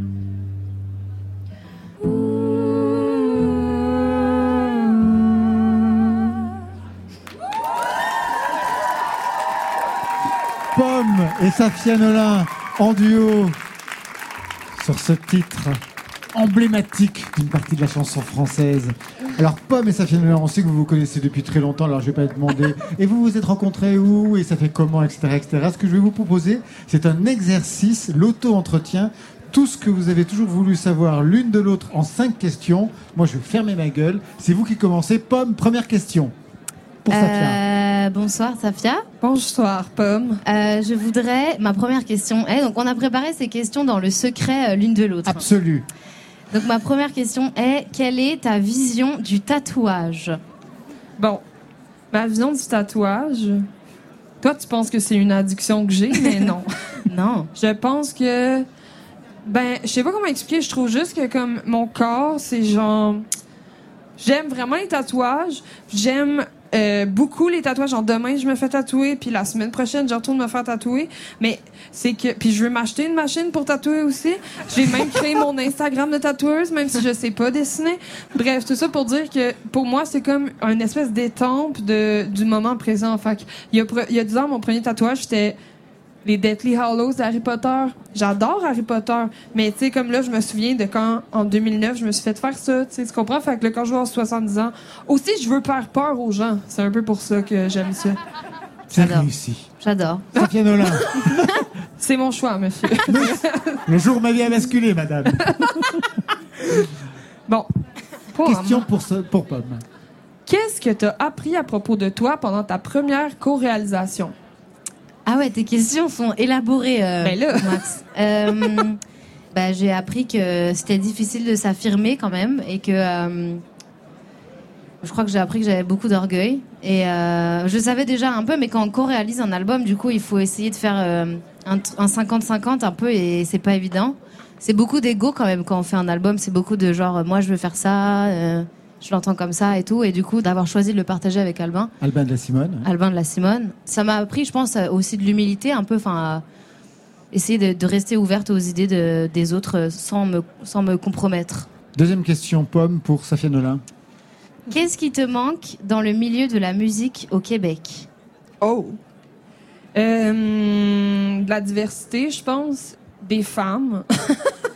Puis, euh, ouais, de, de, de, de- Nous, je pense qu'on est un peu en retard sur certaines façons. Puis, je pense qu'il y a des. Il y a une espèce de fonctionnement qui est en, en boucle de genre, euh, faut que tu fasses un album pour faire de la tournée, pour pouvoir faire de la promo. Puis, j'aimerais qu'il y ait un autre chemin. C'est ça qui manque au Québec en musique. À vous, Safia. Bon, enfin. Est-ce que c'est une question vraiment comme. Je sais pas pourquoi je vais rajouter un pan à cette question parce que clairement la réponse, tu l'as déjà, je l'ai déjà. Est-ce que tu trouves que les femmes sont assez mises de l'avant dans les postes de pouvoir? Non. Bon, fait que le reste de ma question, c'est. Ouais, je sais pas pourquoi j'ai écrit ça. Est-ce que le ciel est bleu? Est-ce que le ciel est bleu? Non, mais le reste de ma question, c'est. euh, c'est quoi, tu penses, les solutions pour qu'il y ait plus de femmes dans des postes de pouvoir? Bah engager des femmes. Non mais en fait moi je- non mais c'est un débat non mais c'est un débat euh, enfin je sais que à un moment donné j'avais dit ça euh, dans une interview que j'étais pour les quotas et euh, il y a plein de gens qui m'ont dit ouais mais du coup si t'es pour les quotas ça veut dire que tu préfères engager une femme au profit d'un homme parfois plus compétent etc et euh, Elle peut être tout, tout aussi compétente. ça. oui, mais euh, mais mais il y a un débat autour de ça et, euh, et en fait, euh, moi je pense que c'est utopique, utopiste euh, de croire que que sans, sans privilégier des femmes dans un premier temps, euh, on, on arrivera à une égalité parce que ça passe par la représentation, beaucoup par les exemples et tout. Et du coup, si on n'a pas d'exemple de femmes euh, qui réalisent des albums ou euh, qui euh, font des choses qui sont des métiers d'hommes entre guillemets, euh, et donc on est obligé dans un premier temps de privilégier des femmes pour arriver à un, à un équilibre. Donc je crois que moi je suis pour le, le, le déséquilibre dans un premier temps pour arriver après à un équilibre plus tard quoi. Ça vous va comme réponse? Oui, j'adore. Très bien. ouais Pomme. C'est une question vraiment courte mais vraiment intense. T'es prête ou pas? En quoi est-ce que tu crois? Mais genre euh, au niveau spirituel? Tout niveau. Euh, je crois, moi, je crois à la nature, c'est tout. Ok. Je pense que euh, la clé de la vie, c'est dans la nature, en fait. Mais on en avait parlé la, la semaine dernière. Il m'avait un peu, il m'avait un peu demandé euh, ça aussi, Laurent. Il m'avait demandé euh, si euh, j'étais toujours croyante euh, dans la religion. C'est une bonne question, ça. Qu'est-ce que t'as dit? Bah, j'ai dit que je croyais en la lune seulement. ok, mais c'est un peu la même réponse. Voilà. Je crois, euh, je crois en, en la nature, puis je pense, je crois aussi en Greta. Greta. Greta. euh, Greta Thunberg. Mm, mm. Safia, C'est à à vous. moi? Ouais. OK. Ma prochaine question, c'est ta collaboration de rêve, c'est avec qui? Mais surtout, la question que personne pose jamais, c'est quoi que Ah. tu veux faire avec cette personne? Sous quelle forme, tu veux dire? Ça peut être euh, n'importe quoi, du coup. Wow! euh, Wow. Sur un pas sexuel? Non, c'était plus genre, euh, tu sais, des fois, les gens, ils disent ta collaboration de rêve. Oups, le mot m'a échappé. Ta collaboration de rêve. Là, tu dis Jésus, puis ils sont comme, OK, merci, mais moi, je veux savoir, qu'est-ce que tu fais avec Jésus, genre? Wow, avec Jésus? Non, ta Non, Alors, je sais, je sais, je sais, je sais. Ta collaboration de rêve. Alors, Euh, Pomme. Bah, il y en a pas qu'une seule. J'ai, Mais euh, même si la personne est décédée. Ah, bah, Barbara, du coup. Et, euh, bah oui. Pour faire quoi Étonnamment. Comme dirait Safia. Bah, Pour faire bah, quoi pas forcément une chanson, une collaboration de, de goûter en après-midi à 16h30. Oh. tu vois. Comme c'est mignon, c'est super. Voilà, une, une collation en fait, une collaboration. Oh Oh my Oh, god! c'était merveilleux. Wow! Non mais j'aimerais bien qu'elle m'explique euh, la vie, tu vois, que ce soit ma, ma tantine un peu, une collaboration de, de partage de- d'expérience. Tante Barbara. Tante pour- Barbara, terminé. Merci à vous deux. C'était Merci, Pomme. Et c'était Safia Nolin. Côté club. Côté club. Laurent Goumard sur France Inter. Tout de suite, je vous propose de jouer un autre rôle, Pomme. Je vous propose de devenir, pour quelques instants, la programmatrice de France Inter, pour pas un sou de plus. Oui. On vous a proposé plusieurs titres, et on a retenu celui que vous avez choisi aussi, Luz the Yakuza. Vous Je nous expliquez ce choix?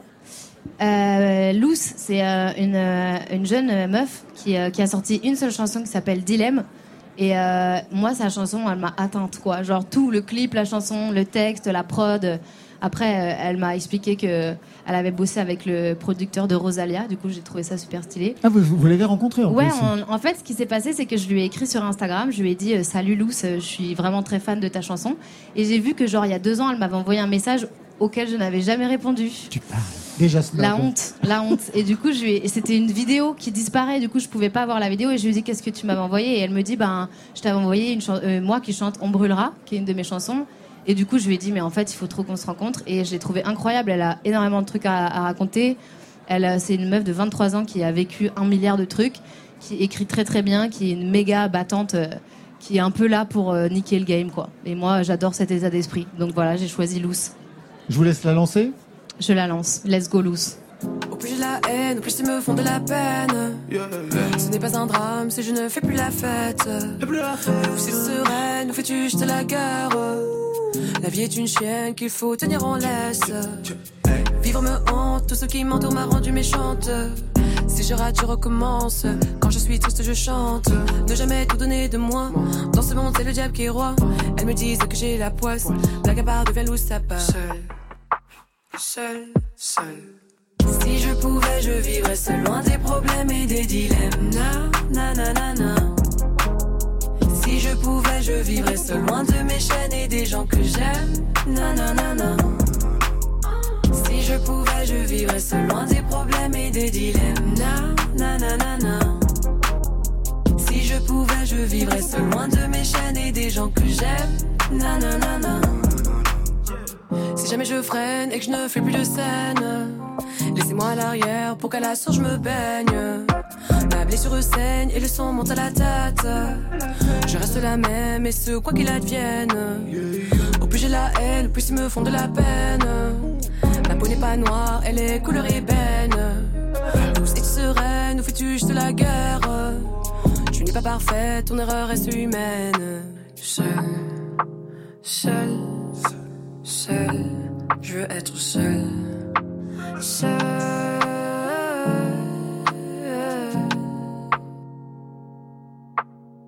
Si je pouvais, je vivrais seul loin des problèmes et des dilemmes. Na, na, na, na. Si je pouvais, je vivrais seul loin de mes chaînes et des gens que j'aime. Na, na, na, na. Si je pouvais, je vivrais seul loin des problèmes et des dilemmes. Na, na, na, na, na. Pouvais, je vivrais seul loin de mes chaînes et des gens que j'aime. Na, na, na, na. Au plus j'avance, au plus je les devance. Tant pis si tu ne suis pas la cadence. Je ne sais même plus sur quel pied je danse. Encore un mec trop frais, ça dérange. La mélodie me berce et me ronge. Chaque mot me perce et dont je plonge dans les profondeurs de mes songes. Je nage, me noie dans la pénombre. C'était Dylan signé Lou de Yakuza qui vient de signer directement sur un label américain. On se demande ce que foutent encore les Français. Du 4 au 8 décembre, elle sera à Rennes pour les transmusicales. J'imagine qu'il n'y aura pas qu'une seule chanson. Le 23 mars, elle prépare une cigale, comme vous, à Paris. Et on devrait bientôt la retrouver ici, à votre place, en résidence, dans Côté Club. Tout de suite, direction le studio radio de Grande Contrôle pour rejoindre Arthur H, qui s'expose et se surexpose au théâtre. Il joue le rôle d'un chanteur populaire sur le déclin, en panne d'inspiration. Bien sûr, c'est un rôle de composition. Séquence alternative. Côté club. Côté club. Laurent Goumard sur France Inter. Séquence alternative, ça veut dire autre scène avec vous, Arthur H. Bonsoir. Bonsoir. Parce que vous êtes au centre de la nouvelle pièce de Wajdi Mouawad au théâtre de la Colline à Paris. Ça dure plus de trois heures pour raconter la triste et lamentable histoire d'Alice. Alice, c'est vous. Oui. Titre de la pièce Mort prématurée d'un chanteur populaire dans la force de l'âge. Vous, ça va après 25 ans de carrière? Oh, bah depuis la pièce, ça va un peu moins bien. ça décline C'est vraiment un sérieusement, pari. euh. C'est la première fois quand même euh, que vous montez sur scène euh, au théâtre dans ce format-là. Parce qu'on Ouais. vous a déjà vu à la Maison de la Poésie, on vous a déjà vu dans un registre, on va dire, un petit peu théâtral, mais pas à ce point-là. Ouais, en sortant de soi-même. Alors là, c'est très troublant parce que à la fois, je joue un rôle d'un chanteur qui n'est pas moi, mais qui est quand même proche de moi. En quoi C'est pas comme si je jouais un plombier ou, Ah bah oui, c'est pas. ou Patrick qui joue le manager. Euh, là, je joue un mec qui a mon âge, euh, Ouais. Qui va fêter ses, ses 30 ans de carrière. Qui est en perte de vitesse, c'est quand même pas Ouais, votre en cas. grosse perte. Bah euh, non, non, non. Là, je, au contraire, je suis en grosse Bah, en accélération. grosse accélération, Sauf que c'est la, la montée. Alors j'ai beau accélérer, ça avance pas très vite. Alors Alice est un chanteur populaire, il enchaîne les concerts, mais il est à un tournant de sa carrière, il a la cinquantaine, et puis il y a une baisse de régime, il est odieux avec son entourage, bref, ça ne va pas très fort. Et puis il y a un article de presse qui va véritablement le démonter, une sorte de mise à mort. Alors il va entreprendre une stratégie, mettre en scène sa mort, disparaître pour niquer le système qui préfère les chanteurs morts que vivants. Votre mort à vous, votre enterrement, vous y pensez? J'ai lu que vous aviez échangé sur ce sujet avec Wajdi Mouawad. Oui, on en a beaucoup parlé. Et d'ailleurs, au départ, le, le- le sujet de la pièce, enfin, c'était pas une pièce au départ qu'on a. Ça fait cinq ans qu'on en parle de cette histoire. Je devais être dans un, cer- dans un cercueil. Je sais pas pourquoi ça me plaisait d'être dans un cercueil. Un cercueil sur scène. Comme Alice Cooper, ouais. comme Alice Cooper. Et puis cette devait être un enterrement euh, et je devais sortir du cercueil. Enfin voilà, une espèce de concert surréaliste. Ah oui, fait. une sorte de concert, un format Voilà, concert en tout cas. ça. Puis après, ça a dévié vers la. Après, vers ça a dégénéré vers une énorme pièce, une Ouais, sorte de fable et de, et de farce. Finalement, les histoires sont plus intéressantes. Il y a plus de personnages. C'est plus intéressant que la Mm. réalité. Mais Vous aimez parler de votre enterrement? Euh, moi, j'aime bien personnellement penser à la mort. C'est un sujet qui me réjouit plutôt. Mais par contre, mon enterrement tel quel, ça non. Ça, ça j'avoue, complètement égal. Vous lisez la nécro des chanteurs quand ils disparaissent? Euh, bah oui, bien sûr, je lis la, je lis la nécro des, des chanteurs, euh, mais je m'identifie pas à ça. Pour moi, la mort, c'est quelque chose d'abstrait, on disparaît. Alors déjà que la vie est une sorte de disparition, la mort, euh, disons, euh, concrétise cette disparition. Mais j'ai pas... C'est marrant parce que dans la pièce, à un moment, il y a un personnage qui demande à Alice qu'est-ce qui t'effraie vraiment et, et je réponds mourir. Parce que c'est censé être la peur majoritaire de tout le monde, mourir, euh, la plus grande peur qui soit. Alors je je veux pas te sembler prétentieux, mais je, je sais pas pourquoi la la mort me fait vraiment pas peur quoi. Je trouve ça chouette de mourir moi personnellement. Et celle de vos proches Par exemple, euh, il y a eu la mort de votre père euh, Bah, de- dernièrement. la mort de mon père était particulière parce que c'était à la suite d'une longue maladie, donc là c'était la mort était vraiment plus qu'une libération quoi.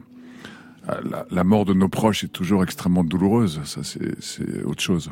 Alors quand un chanteur meurt, c'est toujours le jackpot pour le système. Quand il sera mort, on va sortir un album posthume d'Alice. Votre personnage d'ailleurs se met à le composer. Il se sent libéré de ce qu'on attendait de lui. Puisqu'il est mort, autant y aller et produire un autre son. On écoute un extrait du spectacle. Murmure. Dans la gueule, dans la gueule, j'ai pris le murmure. Dans la gueule,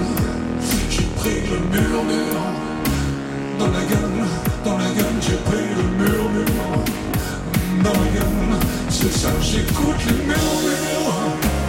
De là, j'écoute les murmures. De là, j'écoute, j'ai pris le murmure. Dans la gueule, dans la gueule, j'ai pris le murmure dans la gueule. C'est ça, j'écoute les murmures. De là, j'écoute les murmures. De là, c'est ça, j'entends les murmures. De là,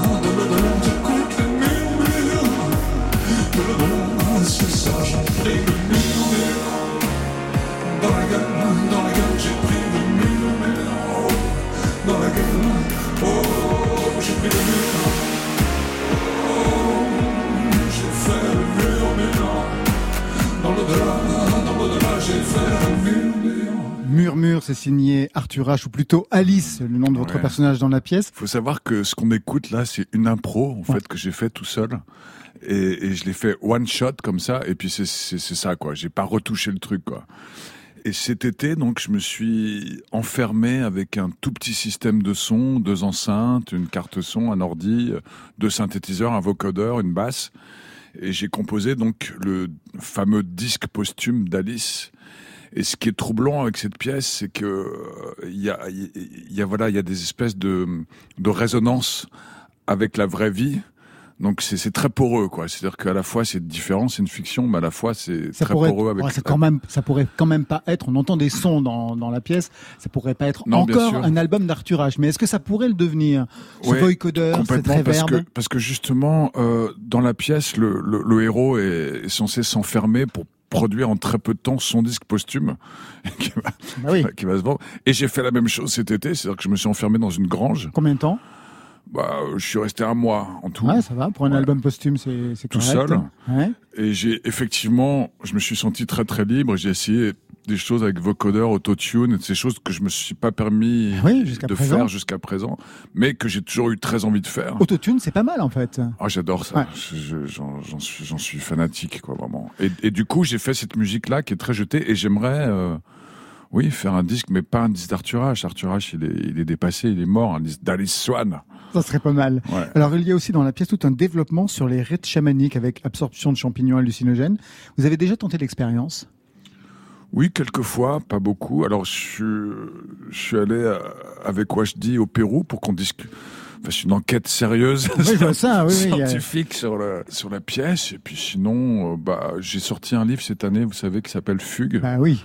Voilà, où je raconte ma première expérience psychédélique. J'en ai pas fait beaucoup dans ma vie, j'en ai fait 5-6, mais ça, Qu'est-ce que ça vous a révélé?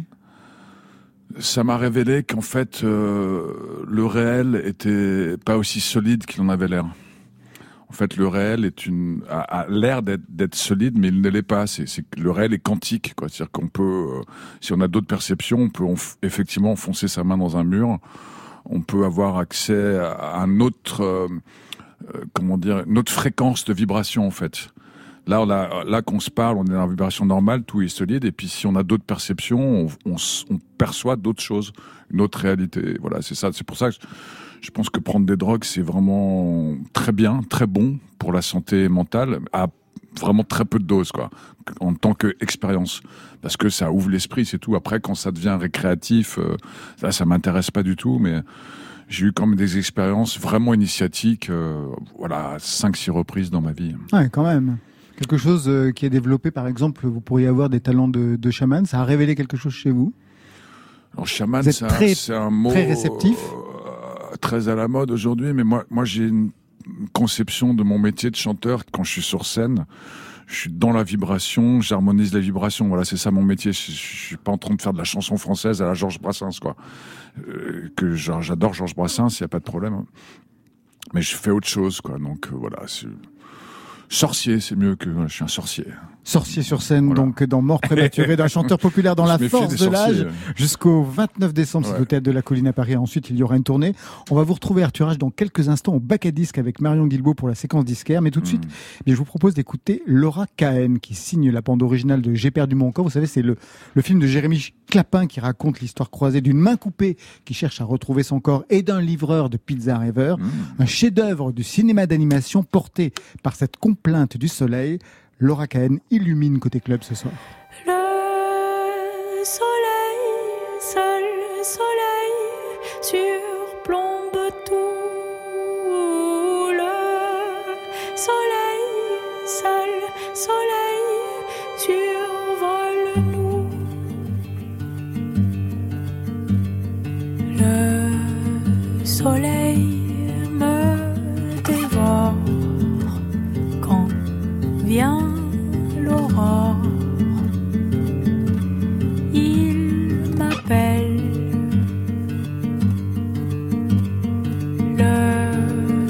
Soleil sait encore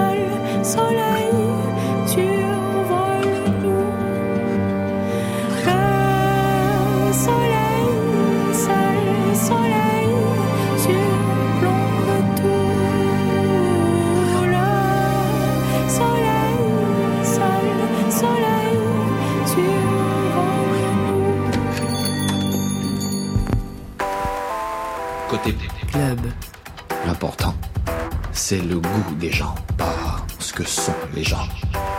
Côté Côté club. club. Sur France Inter. Côté club, ça se passe aussi chez le disquaire de Grande Contrôle. C'est animé par les balades sonores. Et le client du disquaire, aujourd'hui, c'est Arthur H. Arthur H, vous allez encore souvent chez le disquaire? Ah oui, ça m'arrive beaucoup. J'achète beaucoup de vinyles d'occasion, surtout, quelquefois des neufs. En fait, dans les années 90, je suis beaucoup allé à, à Montréal. Et là, tu avais des endroits immenses. Et tu avais des disques absolument sublimes pour genre 2 dollars, 3 Ouais. dollars, 4 dollars. Et ce qui fait que j'ai des disques vraiment particuliers, quoi. J'en ai un paquet. Il y a des pièces rares dont vous êtes fiers? Ouais, des pièces rares, des choses pas connues, qui sont extravagantes ou qui ont un beau son, ou qui sont drôles. J'ai beaucoup, aussi beaucoup, une collection surtout de, de vinyles de musique classique et je collectionne les œuvres de Maurice Ravel et Stravinsky. Ah. Ouais. Et du coup, quand vous rentrez chez un disquaire, aujourd'hui, vous vous dirigez vers quel bac en priorité? Quel bac? Alors, euh, le bac de droite, au fond à gauche, Ouais. c'est- c'est ouais, ouais, près du radiateur. Il est bien celui-là. C'est à cause de, de- de l'école. Non, je cherche musique classique, euh, électro. En gros, c'est ça, électro, musique classique. Alors, par là. Un disque, attends, un disque. Rock pop J'ai vu un disque. des années 2000. Ah bon euh, C'est comme ça qu'ils l'appellent. Merde, il est où le disque que j'ai Fuck. Ah, voilà. Ça, c'est pas année 2000. hein. Ça, me, ça me Ah, donne un peu de nostalgie parce que c'est Saint-Vincent et David Byrne. Ouais. deux artistes américains, donc David Byrne, très célèbre, puisque leader des Talking Heads, puis après grand artiste. Et je l'ai rencontré quelques fois à New York, et la- Ouais. l'avant-dernière fois que j'ai joué à New York, il, il est venu nous voir sur scène, c'est quelqu'un de très curieux. euh, j'avais sorti un morceau euh, qui s'appelait... euh, merde, comment il s'appelait ce morceau? Un morceau très très barré, très long, qu'il avait mis sur une compile de son label. De loi Cabop Ouais, Ah, Ça, c'est la classe quand même. bah ouais, ouais, ouais. Et Saint-Vincent, j'ai fait un spectacle sur Tom Waits euh, en Angleterre et... et quand je la regarde, je me sens nostalgique parce que je me sens parfois beaucoup plus proche de certains euh, artistes anglo-saxons. Je sens que j'ai quelque chose en commun avec eux. Et du coup, en France, parfois, je me sens vraiment complètement isolé. Ouais. Par exemple, quand je vais au Québec, je vais voir mon ami Patrick Watson. Avant, il y Mhm. avait Lassa. Et là, je sens, on parle de la même chose, quoi. Et ici, ici, des fois, j'ai l'impression d'être euh, un pygmée qui arrive euh, au Groenland. Et, et- et voilà, on lui, on lui montre l'igloo et puis il comprend pas quoi. Il regarde l'igloo, mais il, sait, il comprend pas à quoi ça marche. C'est voilà, je vous explique ma, ma, Mm. ma sensation de chanteur euh, français en France. Et il y a un titre sur cet album en particulier? Love is Giant, c'est c'est un, un disque qu'ils ont fait euh, ensemble, Ouais. comme ça, de manière très créative. Et il se trouve que j'ai vu leur concert euh, à Montréal dans une église et c'était vraiment très très puissant. Voilà. This garden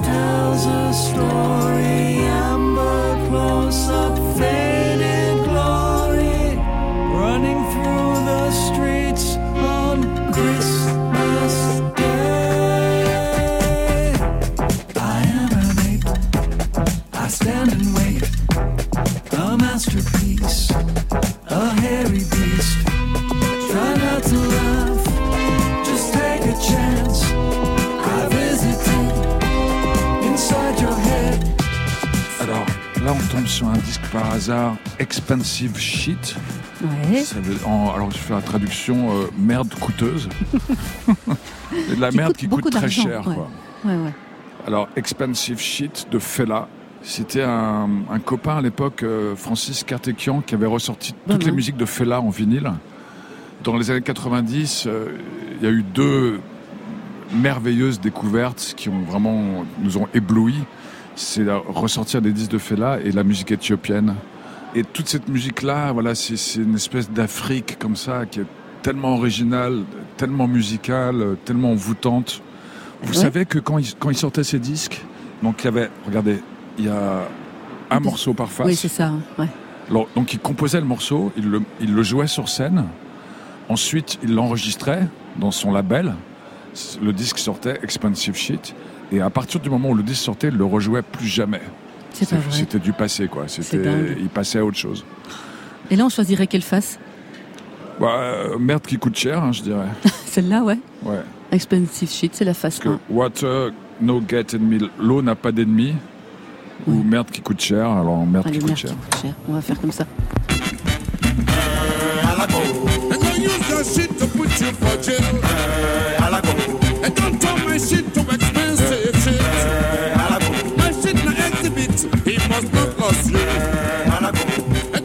Merci beaucoup, Arthur H, Merci. d'être venu faire un tour chez le disquaire Ouais. de Côté Club. Merci. Et, écoutez, fais la David Byrne. Super. Merci. Merci Marion, je vous laisse revenir à nous. On va se retrouver dans quelques instants. Allez, 15 minutes de pause pour le journal avant de repartir en live pour la troisième heure. Côté clubbing avec un maître de l'électro, Mad Ben, le public se prépare à la transe. Alors à tout de suite.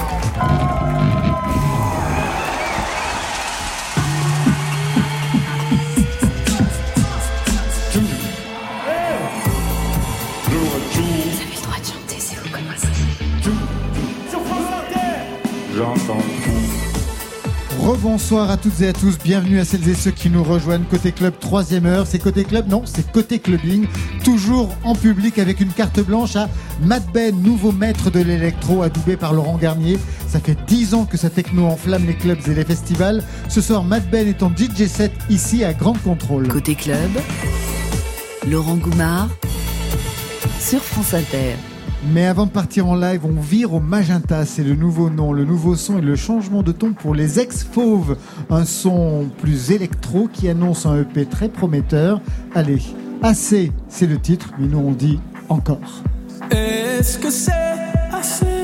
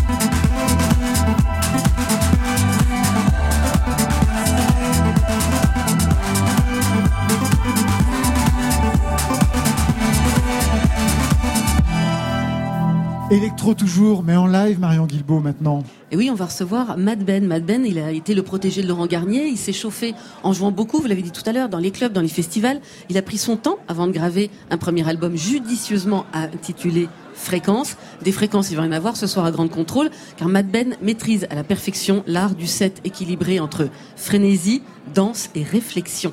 Il est notre invité dans Côté Clubbing pour un DJ set qui va se balader dans sa discographie et puis aussi dans celle de ses derniers coups de cœur. Bonsoir Mad Ben. Bonsoir. Vous êtes à Grande Contrôle, vous connaissiez l'endroit? Alors, deux noms, et c'est la première fois que j'y mets les pieds. Parce ouais. que j'ai- ouais, j'habite à l'opposé, euh, j'habite dans le 18e. Ouais. Bah, il y avait un euh, Grand Contrôle 18e au début. Exactement, donc je connaissais celui-là, Ouais. mais celui-ci je ne le connaissais pas et je l'ai découvert cet après-midi en, en faisant la petite balance. Ouais, le soundcheck tout à l'heure. Ouais, ouais, ouais, donc super endroit effectivement. Alors vous avez beaucoup joué hein, et vous continuez dans des clubs mais aussi dans des festivals. Je me demandais quel était l'endroit le plus insolite où vous aviez joué. Ah, ben il y en a eu plusieurs. Il y a eu, euh, alors, il y a eu des châteaux en Bretagne, forcément, Ouais. euh, qui m'ont beaucoup marqué. Euh, il y a eu un sous-marin. Un sous-marin, c'était où ça Un sous-marin qui n'était pas euh, en, comment dirais-je, en navigation. Il était à quai. Ouais. Bah, J'imagine Euh, quand même, ouais, ça aurait ouais, été ouais. tellement génial là, de partir. Donc, qui a servi pendant la Seconde Guerre mondiale et qui est réaménagé en fait en lieu de fête et qui euh, circule entre Londres, Amsterdam et euh, le nord de la France. Incroyable. Et le son est particulier quand on joue dans un sous-marin? Bah là, c'est carrément dans la cale, donc euh, c'est vraiment le tout. bah, tout est dans, en dessous de l'eau et euh, le son. Bah alors, ça m'a pas marqué. Mais le- l'endroit en lui-même, notamment, je me souviens d'une loge où j'avais euh, l'ancienne loge du, du, du, ca- du capitaine avec le hublot qui donne au ras de l'eau là quand on est dans la loge en train de se, se poser, on voit le, la, la cime de l'eau, c'est assez drôle. Et le lieu, ça influence sur euh, la, la musique que vous allez jouer? Le lieu Si on- Si on vous dit euh, ce soir tu joues dans un sous-marin, vous réfléchissez à un set particulier? Ouais, il y, a- il y a un petit peu de ça, et je pense surtout l'atmosphère et le public, plus que le lieu, en fait. Parce que parfois, ça peut être complètement électrique. Dans une salle, je vais dire une bêtise, mais dans une salle des fêtes, ça peut être hyper électrique, avoir un public d'enfer, et dans un truc complètement insolite, se retrouver avec un public euh, auquel on ne s'attendait pas, en fait. Donc, euh, donc non, c'est vraiment, je trouve, le rapport au public qui fait la sélection. C'est d'ailleurs pour ça que je prépare quasiment jamais mes mix. Ouais. J'ai une sélection de morceaux, euh, on va dire, de, de récents qu'on m'a envoyé. Euh, je reçois beaucoup de musique et je trie beaucoup de musique comme ça, que je prépare. Il y a des choses que j'aime, que je me mets de côté. Et après, je vais piocher un petit peu dans tout ça. Mais je ne prépare jamais euh, un set de A à Z euh, en me disant, voilà, j'ai une heure et demie, je me mets 20 morceaux d'affilée et ça sera ça, ça, ça et ça. Non. Je fais attention à ce qui se passe en face de moi en général. Mad Ben, ce nom, il vient d'où? Voilà, alors ça vient d'une vieille, euh, d'une vieille expérience, un vieux délire avec des amis. Euh, quand on était euh, étudiant, euh, on a monté une association, on a choisi des noms à l'époque de DJ. Euh, vraiment, euh, les uns, on était quatre ou cinq DJ comme ça dans l'association et j'ai gardé ce nom-là depuis. Et c'est aussi forcément un clin d'œil à un grand monsieur de Détroit qui s'appelle Mad Mike. Vous êtes originaire du nord de la France, je crois, Oui. c'est ça? C'est une région où la techno, elle s'est épanouie très très tôt. Vous vous souvenez de vos premières soirées? C'était Ouais, où ouais. Et vous écoutiez quoi? Vous, vous Euh, partiez en Belgique, en Angleterre On partait en Belgique, exactement. Ouais. Euh, on partait en Belgique parce que euh, il y a vraiment eu un tournant à Lille, je le dis souvent, mais euh, avec la capitale européenne de la culture, c'était Lille 2004 de mémoire. À partir de là, il s'est passé vraiment des très jolies choses à Lille. Et avant, c'était compliqué de trouver des, des soirées. Euh, donc on partait beaucoup euh, effectivement du côté de Bruxelles, du côté d'Anvers, du côté de Courtrai. Il y avait beaucoup de soirées euh, dans des warehouses, euh, donc des raves en fait. Ouais. À quel moment vous avez été repéré par Laurent Garnier, qui voit en vous son héritier? Euh. Ça a été euh, alors quand j'ai totalement quitté la, la musique en tant que DJ. En fait, j'ai terminé mes études à l'époque, donc j'organisais beaucoup de soirées pendant mes, mes études. Et je suis parti pour mon premier boulot dans le centre de la France. J'ai euh, arrêté de mixer. Ah, il y a des gens qui connaissent Il y a des cette gens du histoire. centre. Il y a des gens du centre ce soir. Et donc j'ai arrêté de- d'organiser des soirées, je mixais juste un petit peu chez moi et là j'ai commencé à composer sur mon temps libre et j'ai envoyé mes premiers morceaux à Laurent environ un an et demi, deux ans après. Quand un ami m'a poussé à le faire d'ailleurs parce que je n'osais pas le faire, je, voilà. Et il m'a répondu genre trois jours après en me disant bah écoute c'est mortel tes deux morceaux, euh, je vais les diffuser la semaine prochaine dans mon émission radio. À l'époque euh, c'était sur le Move je crois. Ouais, c'est Ouais, ouais. Euh, It is what it is, ouais. Et là, ça a démarré et on a commencé à pas mal communiquer par mail et puis on s'est rencontrés dans des premières soirées. Euh, on s'est retrouvés sur des programmations communes. Et puis, au fil du temps, on est devenus amis et on en est même arrivé à faire de la musique ensemble. Et oui, il y a un titre euh, sur, euh, sur votre album, Ouais, Fréquence. tout à fait, tout Ouais. à fait. On a fait un titre à, à quatre mains ensemble et je l'ai fait aussi parler sur un morceau dans Fréquence. Dans Fréquence, justement, c'est un disque qui a mis du temps. hein. Vous avez mis trois ans à- pour l'élaborer. Il y a des collaborations, Laurent Garnier, Manuel Malin, Rebecca Warrior. Et puis il y a un titre, moi, qui m'a vraiment frappé. On remonte un peu en arrière, ça s'appelle Grief Dance to Death. Et il y a cette voix, c'est Rebecca Warrior qui, Exactement. qui- qui chante, qui dit La société est une salope, le chef d'État un enfoiré, il faut brûler les policiers. Ouais. C'est euh, un black bloc avant l'heure, ça. C'est euh, C'est euh, ce que Julia aime faire, je pense. Ouais. C'est Rebecca Warrior dans toute sa splendeur. Moi, je lui ai donné carte blanche pour l'écriture du texte et en fait, j'ai envoyé en- une partie instrumentale du morceau et j'ai dit écoute, Julia, j'ai ça à te proposer. Je suis en train de terminer mon premier album. Euh, J'aimerais vraiment que tu m'écrives quelque chose. Elle est même allée au-delà puisqu'elle a aussi euh, fait une ligne de basse qu'on a conservée par la suite. Elle m'a aussi envoyé des parties instrumentales. Donc elle est vraiment allée au bout du projet. Et on a trouvé, enfin moi j'ai trouvé ça hyper, euh, je sais que c'est toujours très décalé en fait. Et euh, toujours euh, engagé mais décalé. Et c'est ça que j'adore dans, dans, dans ces projets. à Juliane notamment avec Sexy Sushi. Et on a, voilà, on a poussé vraiment le truc. Euh, on s'était Vous avez eu amusé. des réactions? On a eu des réactions aucune. Aucune Ah ouais. Aucune. C'est-à-dire qu'on a même, on s'est même marré à faire une version censurée avec le fameux bip euh, de MCM des années 90. On l'a pas utilisé. C'est dingue. Et vous assumiez ces paroles? Je- On les assume, mais on les assume, sinon on les aurait pas laissés, ouais. Je pense qu'il y a cette volonté artistique aussi à un moment donné, quand je, je laisse euh, libre cours à, à Julia d'écrire ce texte, je connais sa démarche artistique et euh, les seuls commentaires qu'on a eu un petit peu, c'est euh, justement sur le clip qui a été produit ensuite, qui est sur YouTube. Il y a des petits commentaires. Et ce qui est marrant de voir, c'est que les gens s'auto. euh, alors il y en a un qui dit non mais moi ce morceau il est génial mais par contre pourquoi on dit ça à un moment donné dans le texte? Et là les réponses arrivent de gens qui sont méga fans de, de Sexy Sushi en disant non mais tu connais pas Sexy Sushi va écouter En fait, Et c'est un peu les réactions comme euh, quand les rappeurs euh, balancent un, un gros truc, euh, un gros truc par exemple misogyne ou comme Orelsan quand il balance sale pute et puis euh, d'un seul coup il y a une levée de bouclier, sauf que vous n'avez pas eu la levée de bouclier finalement. Non, euh, au niveau Voilà. médiatique, on l'a pas eu. Donc, elle, elle reste juste dans des commentaires de, de, de réseaux sociaux Ouais. ou de, de chaînes comme YouTube. Donc, La semaine dernière, il y avait Flavien Berger à votre place. Il nous parlait de son processus de création et des titres qui étaient laissés de côté. Moi, je me demandais, il y a beaucoup de titres que vous laissez de côté, vous aussi. ouais, ouais, beaucoup. Sur l'album, euh, je crois qu'il y a 11 ou 12 titres. J'avais dû en faire 40 ou 45. Et euh, une fois passé dans le filtre, il en est resté une grosse dizaine. Ouais. Et ça pourrait donner un album de maquette ou quelque chose comme ça? Alors, en fait, j'en ai ressorti deux ou trois après, mais pour Ah. faire des maxi. J'ai repris des bases euh, que j'ai euh, améliorées, enfin modifiées, et puis c'est c'est parti pour des sorties de, de maxi, ouais, sur d'autres labels. Alors ce soir, qu'est-ce que vous avez imaginé pour euh, côté club Eh bien, il y a euh, une petite sélection. euh, alors, j'ai euh, fait ce que j'aime pas forcément faire, qui est de mixer ma propre musique. On n'est jamais aussi bien servi que par soi-même. Voilà, euh, il y, a, il y a deux trois titres, dont une exclue que je vais vous passer ce soir, qui est issue de mon prochain EP, qui sortira sur un label anglais qui s'appelle Bedrock, le label de John Digweed. Euh, il y a euh, un titre de mon dernier EP sur le label Elom, qui est le label de Macéoplex. Et puis il y a plein d'autres petites choses. J'ai remis le petit clin d'œil à l'album, j'ai mis une intro qui est celle de l'album. Euh, et donc, en fait, là, je suis en train de me contredire parce que j'ai complètement préparé mon set. Exactement. Allez, allez, allez. On, on- On on y va, va, vous on peut plus clés. attendre. Je crois qu'on va laisser les clés à Mad Ben. On va vous laisser le grand contrôle, le public du grand contrôle, la scène. C'est à vous, Mad Ben. Très bien.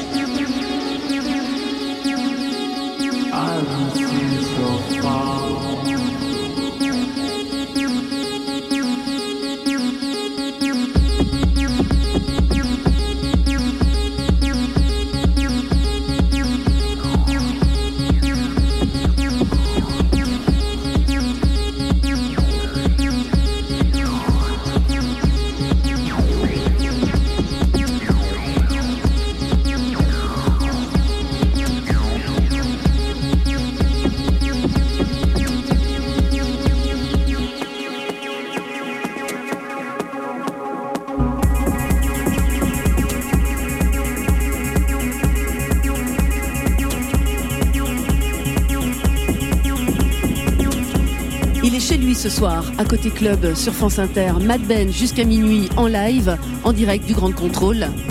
Et il sera également à Dehors Brut, c'est à Paris, dans le 12e, le 6 décembre, dans le cadre des soirées Astropolis.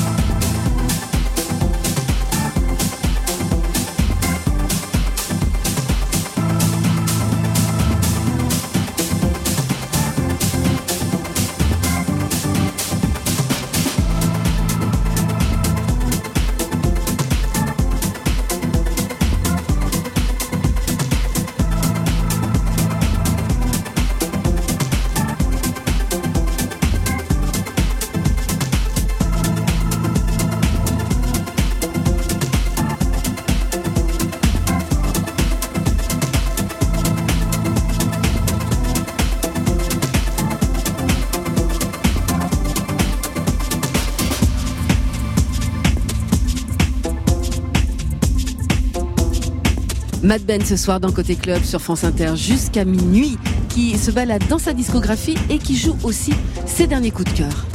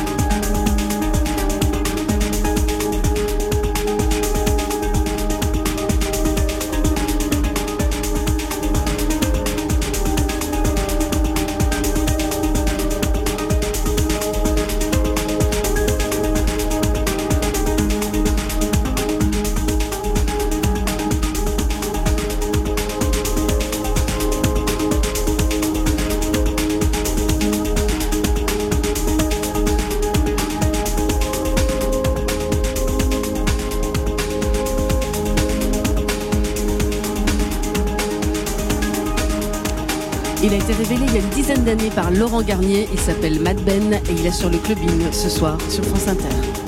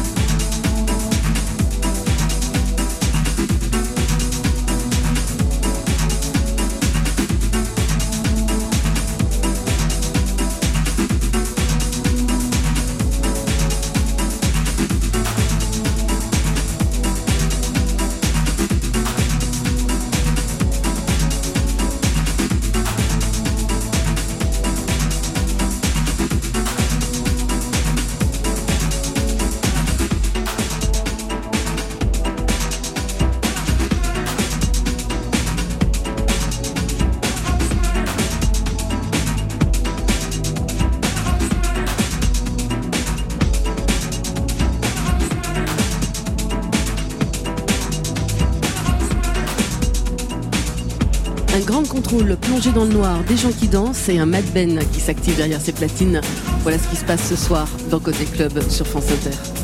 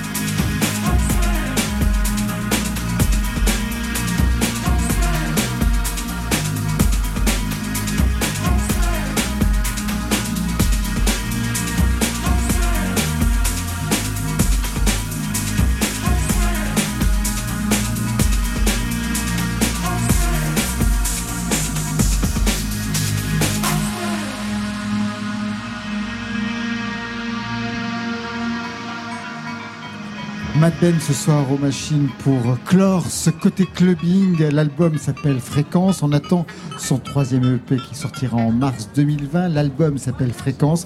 Quelques dates de tournée, Marion?